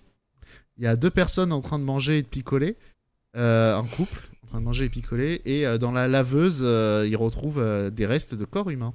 Oh putain. Voilà. Et après. Euh, Oh, c'est chaud. petite- Voilà. Non, mais, attends, mais je veux euh, la fin de l'histoire. Pourquoi? Comment? Qu'est-ce que. Ah, bah, c'est- bah en gros, c'était un vieil ingénieur français qui passait sa retraite dans les Pyrénées. Et euh, euh, et les bourrés, ils se sont embrouillés. Ils ont fait Ah, vas-y, on le tue, il, il est plein de fric. Voilà. Putain, c'est un la peu nul la fin. Ouais, c'est des histoires, c'est des histoires assez courtes et tout. C'est c'est la la misère la sociale, quoi. réalité, tu vois. Souvent, c'est un peu con, quoi. Mais alors aussi, pourquoi j'aime bien les faits divers, c'est parce que euh, c'est des histoires qui euh, ne, ne, comment dire, n'ont pas de sens quand elles sont scénarisées en réalité. C'est que euh, la réalité, c'est euh, Oui, ce serait une éléments- fiction, tu serais en mode c'est pas crédible, quoi. Bah ouais, le mec avec euh, les histoires d'assurance qui se fait changer, qui se fait refaire le visage, euh, franchement, de qui on se moque. Euh, Ça s'est vraiment mais- passé ça? Ouais, ouais, ouais, ouais. Truc de Bah, après, ouf, il s'est hein. fait griller euh, assez vite. euh, Enfin bref. Et euh, non, Il non, pas pris le bon euh, chirurgien. C'est comment ça s'appelle? Je dis c'est des scénarios qui n'ont pas de grande euh, valeur euh, à adapter. C'est pour ça que les histoires inspirées de faits réels, toujours, ils changent beaucoup de choses. Parce que pour que ce soit cohérent dans la fiction. Mais là, après, voilà, la, la mise, la mise en case, elle est, plutôt, elle est plutôt sympa. Ils arrivent à créer du suspense. La manière dont ils te racontent les trucs, c'est pas toujours très chronologique. Euh, parce que des fois, euh, enfin des fois, c'est suit la chronologie des policiers. De, ils se retrouvent dans une situation et après ils font tout le chemin inverse pour voir qu'est-ce qui s'est D'accord, passé ok. euh, Ouais. avant. Donc c'est sympa. Après, le seul problème, c'est que je trouve le style peut-être un peu trop dépouillé et euh, du coup, on confond des fois certains personnages. D'accord, ok. Bah écoute, euh, une, une reco, ma foi, plutôt originale. Hein. Voilà. Ça aurait pu être es- esquivé peut-être en mettant, je sais pas, un peu plus de diversité, c'est con, mais est-ce que la voisine, ça a forcément besoin d'être une blanche quand ça se passe entre plein de meufs blanches C'est un peu compliqué. Tu vois- genre, le style est, est assez. euh, il, il est vraiment très fin et. euh, Enfin, très. euh, très dépouillé et voilà genre typiquement juste tu mettais une renoie tu mettais des, des coupes de cheveux peut-être un peu différentes que juste des carrés Ouais, ouais, ouais, d'accord. ouais. Des, des, des petits trucs comme ça, tu vois, qui auraient pu un peu, pas, un peu Aider, aider à à la- discerner, quoi. voilà, surtout que effectivement, en plus comme c'est court et qu'il y a les noms de tous les personnages à digérer, c'est un peu compliqué, je trouve. Mais sinon, après, c'est compliqué, c'est un grand mot. Mais euh, Mais ça reste Voilà. plutôt sympa, quoi. non, voilà, petite, euh, petite lecture. Euh, Estival. C'est estivale. parfait. C'est parfait pour plus- l'été. À la plage. je- Je sais plus pourquoi, mais j'avais dit que euh, je reparlerai de, de, de je sais plus quoi dans ma reco tout à l'heure. Ça vous dit quelque chose? Euh. Non, Non. Si? Mikael Ça Non. vous dit rien? Au pire, c'est pas grave, tant pis. Allez. Ouais, j'essaie de me Mikael. souvenir, ça me dit un truc, mais je me souviens plus. Bah, Mikael, euh, si tu veux enchaîner, vas-y. Euh, ben moi, ça va être rapide. Je sais plus si j'avais déjà parlé de My Hero Academia dans Radio Ibrius. Mais le manga, il me semble. hein. Voilà, mais bon, bah, non si j'avais parlé du manga, euh, sachez que, euh, pour rappel, My Hero Academia, c'est un manga qui est absolument génial parce que malgré son classicisme d'apparence, il s'amuse à détourner pas mal de codes du shonen, euh, notamment entre la relation entre euh, le héros et son rival, qui euh, reprend quelques codes de Naruto et Sasuke du manga éponyme, mais qui prend des directions différentes. J'ai découvert l'animé. Euh, l'animé est bien. Merci, au revoir. J'ai pas grand chose d'autre à dire là-dessus, vu que j'en ai déjà parlé. Et la seconde chose que j'avais envie de mettre en avant, mais qui va être tout aussi rapide, parce que déjà je sais pas si j'en avais déjà parlé. Et deuxièmement, même si j'en ai pas parlé, j'ai pas envie de trop le spoiler, c'est The Promised, euh, The Promised, The Promised, je- je me- Promised. The Promised Neverland, euh, qui est un manga que j'avais lu à l'époque en scan, euh, avec un début absolument exceptionnel, et dont euh, j'ai maté la première saison en animé. Je me refuse d'en parler parce que pour ceux qui en ont jamais entendu parler, je considère qu'il faut absolument pas euh, spoiler l'œuvre et j'ai peur que rien qu'en la pitchant, je vais être maladroit et je vais faire un spoil. Bah, surtout parce que, genre, le premier épisode est tellement euh, surprenant. Exactement, on est d'accord. Et ouais, ouais, non, vaut mieux ne rien dire, mais ça vaut le coup quand même de le mater. Voilà, j'ai adoré à l'époque où j'avais lu les scans et l'animé a une super bonne réalisation. Il arrive parfaitement à retranscrire le caractère de certains personnages et franchement, en termes de rythme, euh, c'est un truc que j'ai trouvé incroyablement bien porté en animé. C'est rare Ouais, que je la me saison fasse... 1, oui, mais pas la saison 2. je- J'ai pas vu la hein. saison 2, tout le monde me dit qu'elle est catastrophique. Elle est catastrophique et c'est terrible parce que, bon, pour le coup, j'ai découvert la- l'animé d'abord, donc la saison 1. Je suis passé sur le manga, j'ai lu le manga, et donc à partir du tome 9, puisque la saison 1, on va dire, couvre les 9 premiers tomes, euh, enfin plutôt du tome 10 du coup, et la saison 2, en fait, euh, elle switch, elle, elle, elle supprime carrément des arcs incroyables et des arcs nécessaires euh, de l'œuvre, enfin du manga, c'est terrible. Donc euh, petit conseil, euh, c'est vraiment une œuvre qui est assez incroyable. Je dirais simplement un truc pour, euh, on va dire, envelopper euh, d'une aura politique, c'est l'allégorie de l'antispécisme et du véganisme la plus pertinente qui existe aujourd'hui dans l'animation japonaise. C'est peut-être mon, mon analyse et ma clé de lecture, mais je pense qu'il y a tellement d'éléments dans l'œuvre que c'est un peu difficile de, de nier les, les parallèles. Et sur euh, mon conseil, ce serait plutôt de mater du coup la saison 1 et ensuite de passer sur le manga si vous voulez voir la suite, parce que vraiment la saison 2, euh, elle est fortement euh, pas recommandable du coup. Voilà. Mais la saison 1 est extraordinaire. Je suis d'accord avec. Mikael. La saison 1 a été adaptée incroyablement. Et euh, pour rebondir très légèrement sur euh, le point de vue politique que tu as donné, je suis d'accord. Ah, bah c'est bien, parce que Ouais. les gens ils disent euh, Ah non, mais pas du tout, machin. Là, alors je pense que ça peut être soumis à interprétation et que c'est comme pas mal d'œuvres que tu peux voir ce que tu veux y voir. mais je trouve que en termes Enfin, tu vois, c'est un truc tout con, mais euh, si t'essayes d'expliquer ces notions et convaincre quelqu'un, je trouve que c'est un, une métaphore qui fonctionne très bien et surtout qui tombe pas dans le côté moralisateur ou autre. Enfin, je, je trouve que le parallèle marche très très bien, effectivement. Eh ben, écoute, tant mieux, parce qu'en plus, euh, pour le coup, le, le- c'est pas moi qui l'ai, qui l'ai, enfin, j'avais, j'avais senti un peu le truc en, en voyant l'animé, mais euh, faudrait que je retrouve ça. J'essaierai de mettre le lien dans le, la description du podcast. J'avais lu en fait un article de blog de quelqu'un qui faisait une analyse de l'œuvre. euh, et qui vraiment prenait tous les événements jusqu'à la fin hein, euh, de, de, de l'histoire et qui les remettait en perspective avec une analyse euh, assez globale et vraiment très intéressante qui ne se contentait pas de la, on va dire, la surface et de ce qui est plutôt évident. Et j'ai trouvé ça pas mal. Alors, ça, ça, ça n'est pas uniquement sur euh, les questions que j'ai évoquées, mais euh, c'était une analyse globale de, de l'œuvre qui était assez pertinente. Je, je vais essayer de retrouver cet article et je le mettrai en, en description. Voilà. Bah, merci euh, Mikael. Et je, je, je me joins à Mikael sur la Reco. euh, c'est un des meilleurs animés euh, que j'ai vu, c'est peut-être ces 3-4 dernières années. Donc, ouais. Et c'est disponible du coup sur Tintintin, Crunchyroll, Wakanim, euh, je sais plus. Euh, alors moi, pour le coup, j'ai pris un abonnement ADN pour regarder euh, My Hero Academia la dernière saison, et donc c'est dispo sur ADN. Euh, j'ai un doute sur le fait que ce soit dispo sur Crunchyroll. En tout cas, c'est dispo sur euh, Wakanim, j'en suis quasiment sûr, parce que c'est là que j'avais regardé. Euh, et ADN, du coup, bah, c'est cool, bah, c'est bon à savoir euh, pour les gens, peut-être même sur Netflix, parce que c'est quand même un gros animé. Hmm, pas sur Mais Netflix. My Hero Academia, pour le coup, il y a les deux premières saisons sur Netflix. Ok. Et après, bah, plutôt cool, ça. euh, les cinq saisons est sorti semaine après semaine sur, euh, sur ADN. Ok. Mais voilà, très bien, merci euh, Mikael. Et puis pour euh, les gens intéressés, vous savez du coup, vers les offres légales, vous pouvez vous tourner aussi, parce qu'on parle de piratage souvent ici. Mais on n'encourage pas le piratage, non, nous, nous, on est, des, on est honnêtes. Pardon, Mo- Monique. J'ai retrouvé euh, le, le truc. Je m'en souviens plus, c'était dans le bonus ou quand on parlait de grenouilles. Mais, euh, et de grenouilles venimeuses. Euh, Ah, mais en tout cas. Putain, c'est vrai. le- Eh, non, mais moi, je, je pensais que tu faisais référence à un truc que tu avais dit durant ta chronique. Pour te dire, j'aurais essayé pas de Non, trouver. non, non, non, non, non, non. C'était juste, euh, voilà. Et euh, ils font notamment un petit, euh, un petit topo sur les grenouilles venimeuses parce que justement, il y a eu une tentative d'assassinat euh, dans l'une des affaires où euh, les gens. où- Bref, c'est des anciens légionnaires qui avaient voulu euh, assassiner quelqu'un. Et euh, du coup, ils avaient fait importer des grenouilles de je sais plus où euh, en Amérique du Sud. Et euh, le problème, c'est que euh, c'était des euh, grenouilles d'élevage. Et du coup, ouais, ils n'avaient pas euh, une race de grenouilles spécifique. Hein, qui, ils n'avaient pas mangé la bonne plante. Du coup, ils ne sécrétaient pas euh, le fameux poison. Euh, attends, ils ont essayé de Ah. tuer quelqu'un avec des grenouilles? Non, avec le, poison euh, lié à la grenouille. D'accord, pour récupérer le le, venin, poison quoi, sur la. Ouais, pour récu- on va dire le venin par facilité, pour récupérer le venin de la ça. grenouille et en faire un poison. Ouais, voilà. Et euh, le Ouais, mettre sur la brosse à dents. Et comme ça, le mec se tue euh, Putain, mais c'est en génial. brossant les dents. Bon, et ça a du coup- raté.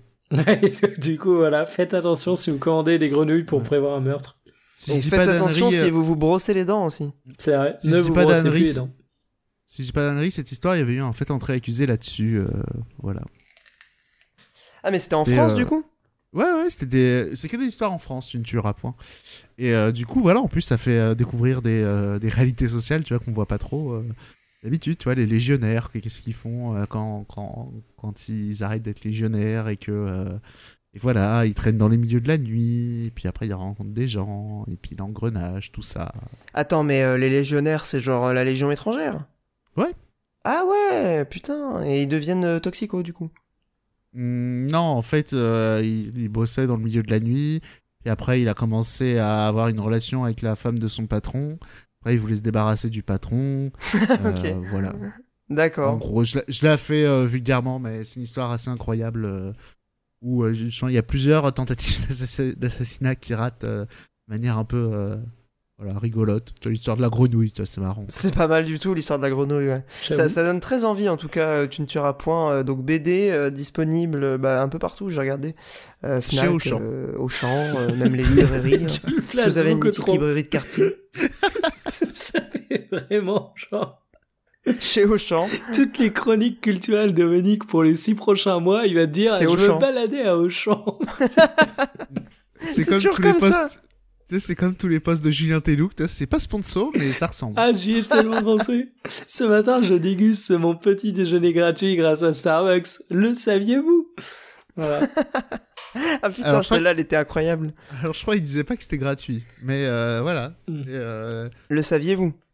non, voilà. non, mais c'est sur le attends, système- attends, attends. C'était sur le système de pointification. Euh, en gros, le, le truc de fidélité chez Starbucks. Et il disait Ouais, c'est comme un jeu vidéo, vous marquez des points en achetant Ah, des trucs chez Starbucks. attends, s'il te plaît, on est à 3 heures de podcast en comptant le bonus. Je peux bien lire le post. Aujourd'hui, petit déjeuner gratuit pour ma session gaming grâce à mes 150 bad. étoiles. Comme dans les jeux vidéo, on gagne des étoiles sur l'application Starbucks Rewards. 150 étoiles vous donne le droit à une boisson gratuite. 400, Putain. ça fait très naturel, hein, aucun doute, c'est Ah, pas sponsor. T'as 450 pas étoiles. écrit sponsor, Vous- c'est pas sponsor. 450 étoiles vous donne accès au statut gold pour profiter d'extra gratuits, shot d'expresso, alternative vegan, sirop, crème fouettée, ainsi qu'une boisson d'anniversaire offerte. Je tiens à lire jusqu'au bout, on est à un peu plus de la moitié. Pardon. Perso, je suis fan de l'option click and collect depuis l'application Starbucks France avec le petit On passe commande sa boisson sur son smartphone dans le Starbucks de son choix. Ensuite, on va chercher sa commande directement au bar sans faire un fil d'attente. Hyper pratique. Et vous, quelle est votre boisson préférée chez Starbucks France? Hashtag feel like a feel like a winner, hashtag Starbucks Rewards. Voilà. Putain, Ah, la- non mais aucun doute, c'est L'intonation de. Mikael est goldée. Genre, euh, putain, ça- j'ai j'ai pas rigolé. Ah, depuis- voilà, il a dit que c'était très longtemps. pratique et il voulait authentiquement Ah, euh, partager ça. Partager. attendez, ça. j'ai- un truc extraordinaire. Je viens de cliquer sur le Feel Like a Winner et qui je retrouve? Sifano. Julien Chiez Non, Sifano qui fait exactement la même publication. Les amis, aujourd'hui, j'ai la chance de vous présenter une collaboration avec Starbucks. Ah, et le contenu... alors lui, alors lui, il a été payé. C'est pas pareil que Et je- le pire, c'est c'est que le... Non, Julien Tellouk, il est honnête. Attends. Bah voilà, c'est pratique. il Donc si partager. Fano met bien son hashtag annonce, le contenu du, du post Instagram est le même. Tu retrouves les éléments de langage, genre, Ah, c'est les mêmes? genre euh, grâce à elle, vous pouvez cumuler des étoiles et lorsque vous en connectez 150. Enfin, Ah tu ouais, vois, d'accord. et même, en plus de ça, le gros avantage de cette application, c'est son click and collect. Vous pouvez commander une boisson à distance et venir la récupérer dans le Starbucks de votre choix. Tu vois tous les pratique, éléments de langage. Ouais, et non mais C'est pour faire partager à sa communauté, on Eh a ben, dit. donc c'est disons, voilà. disons-le officiellement, on va faire les poucaves. Hein. Euh, là, je pense que la, la, la preuve est avérée. Ça veut dire que Julien Telouk ne signale pas ses publications sponsorisées comme, un Comme gros c'est chien. étonnant. Voilà. On J'appelle Dupont-Moretti. il, a été, il a été relâché, c'est bon, il est dispo. il est dispo. Ouais, mais est-ce qu'il est encore ministre? Je crois. hein. Ah, peut-être, ouais. Je sais pas. Et- Bah, et- vivement qu'il le soit plus. Et dans les commentaires de Telouk, il y a quelqu'un qui fait C'est une sponsor Point d'interrogation. Et il a répondu? Eh ben non. Et il y en a un autre qui dit Petite pub. Ah, commentaire. Tu préviens où que c'est une pub?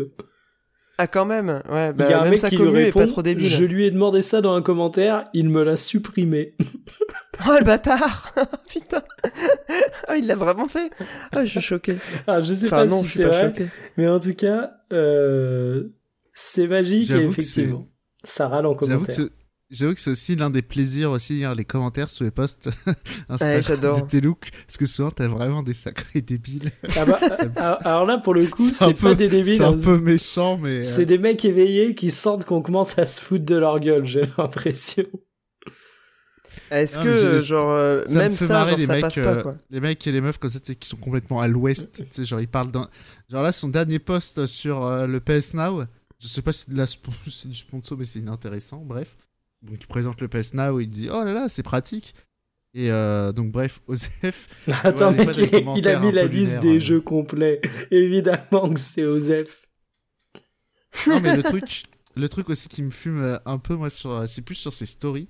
C'est. Euh, Ah pardon, a c'est une pas photo, le PS Now. Oui, Il a une photo de, euh, de sa manette, donc il est sponsorisé par. Euh, Ben, Razer. je sais plus comment ça... Non, je sais plus comment ça s'appelle Big Ben maintenant, mais Nakon. Big Ben. c'est ça. Nakon, voilà. Et euh, du coup, c'est une photo de lui devant, devant sa télé. Et euh, dès qu'il y a un nouveau jeu qui sort, il reposte la photo avec l'écran titre du jeu qui vient de sortir. C'est vrai. Là, vraiment, je suis fan. je la vois à chaque Ah, je suis en train de remonter le flux. Je vois ça avec Chivalry, je vois ça avec Ratchet, je vois ça avec Biomutant. je vois ça avec... Toujours la même manette. Oh mon dieu. C'est quoi son contrat? Genre, il doit faire ça pendant combien de temps? Il est séquestré en fait. Le Mais non, mec. mais en plus, non. C'est qu'il aime bien faire C'est ça parce que surtout tu en vois... story. Eh, t'es- mauvais que ce retournal, il le fait avec la manette PS5 classique. Ah putain. Non, mais c'est surtout en story, c'est vraiment des... c'est toujours la Ah, même, les photos classiques, hein, remonte son flux, tu verras. Moi, je pose la question est-ce que ce serait pas pour partager la qualité de cette manette avec sa communauté? Bah oui, me attendez, eh, eh, eh, vous, vous tricitez là, mais euh, regardez, pas avec Emmett Nakon, vous pouvez jouer à la PS5 avec des sticks asymétriques. Ah ouais, bah voilà, bah, c'est très bien. Bah voilà, Merci Julien Telouk. Merci à et lui. bim. Et puis vous vous plaignez de la batterie, les Nakon sont aussi filaires. Ah bah Et la manette L'autre PS5 jour, je me baladais à Auchan et il y en a des pas chers là-bas. Ah ouais, je me balade à Auchan. Ah, Ah là putain, là. Alors, cette euh, chronique culturelle aura été finalement plus chargée que prévu. Eh ben, ma foi, elle était assez, assez marquante Le, et ve- le venin de la grenouille au final, Le venin de la grenouille n'atteint pas la blanche colombe. il aura fait déraper cette chronique culturelle. Mais c'est toujours de ta faute, hein, Monique. Archi pas. Bah, bien sûr que si, c'est toujours de ta faute. Non, mais c'est toujours, vous- euh, c'est toujours Je vous marrant. parle de, de venin de grenouille, c'est Michael. Après, il y a toute l'acidité de son corps. Il a voulu lire le poste en entier. Exactement. Tu vois, j'ai allumé ma PS5, j'avais plus de batterie, j'ai repensé au poste de Telouk, j'étais en mode oh non Si seulement j'avais une manette Nacon. C'est ça Mais il y a même pas de code promo, putain Fais Ah, le salaud. Ah là là. Non, par contre, il a souvent des codes promo pour les matchs de foot. hein, N'hésitez pas. Ah ouais, bah, c'est bon à savoir. Hein. Est-ce que tu voudrais pas faire une, une euh, promo pour euh, Julien Telouk dans Talk My Football? Parfait, écoute. Ça mérite. Je Il partage des fais- astuces avec sa communauté. Tu fais un partenariat avec Telou qui lui-même est en partenariat. C'est un partenariat en, en cascade. Par les pyramides. Les multi-prises en cascade. Et, euh, on dit en cascade, euh, pyramidal, on n'a plus le droit, Monique, donc on utilise d'autres métaphores. Bien vu. Ah bah pyramidal maintenant c'est instant euh, extrême droite. Hein. C'est direct Quoi C'est quoi le euh, Babylone. Bah bien sûr que si, les pyramides elles ont été construites par les extraterrestres. Ah oui, non. mais si. Oui, enfin, oui, si tu veux, bref. Mais tu sais, Michael, est-ce Joue à que tu savais Gear Solid 2, qu'aujourd'hui, tu sauras. est-ce que tu savais qu'aujourd'hui on ne sait pas qui a construit les pyramides? Genre, il- il- les, la science ne sait pas. Mais, Il a pas signé. mais en vrai, c'est Bill Gates, c'est les récepteurs de plus 5G pour les vaccins Covid. Voilà. Ok Arthur. Ok, Bigard. En tout cas, il n'y a pas écrit sponsor sur les pyramides, donc on sait pas. C'est Ah vrai. mais pour le coup, ouais, c'est un peu de la pub déguisée. Hein. Bah, c'est ça, hein. Ce On qui va serait réfléchir à quelle entreprise a une, euh, a une pyramide en logo, mais... euh, Ah bah si, il y, a, y a- comment ça s'appelle euh, Merde, j'avais j'avais un truc sur, le bout de la langue. Il est parti là, il s'est barré. Il est temps de terminer ce podcast, je crois. Il est, il est, là- il est grand temps, il est plus que temps d'ailleurs. Euh, ben, on espère en tout cas, euh, amis auditeurs et, amis auditrices, que vous aurez apprécié ce, ce long moment en notre compagnie. Euh, ben, de toute façon, vous avez tout l'été pour, pour l'écouter. On reviendra donc à la fin du mois d'août pour un nouvel épisode. J'espère qu'il sera aussi, aussi marquant que celui-là, hein, parce qu'un épisode d'anthologie, on peut le dire, avec beaucoup de contenu et beaucoup de, de, de, de- n'importe quoi. Merci de nous avoir écoutés, et puis on se dit à très bientôt pour un nouvel épisode. Et bien sûr, on n'oublie pas de remercier Guillaume Sonnet, Kevin Deveza, Massimo Bartolone, Neo Zetar et Punished Snail, ainsi que tous les autres patriotes, euh, pour leur soutien. Si vous voulez soutenir le podcast, nous encourager, euh, accéder aux épisodes bonus et euh, avoir les épisodes une semaine en avance, rendez-vous sur patreon.com slash radiolebrius. Merci à toutes et à tous. À bientôt. Je vous fais des bisous. Salut. Salut Salut Chips.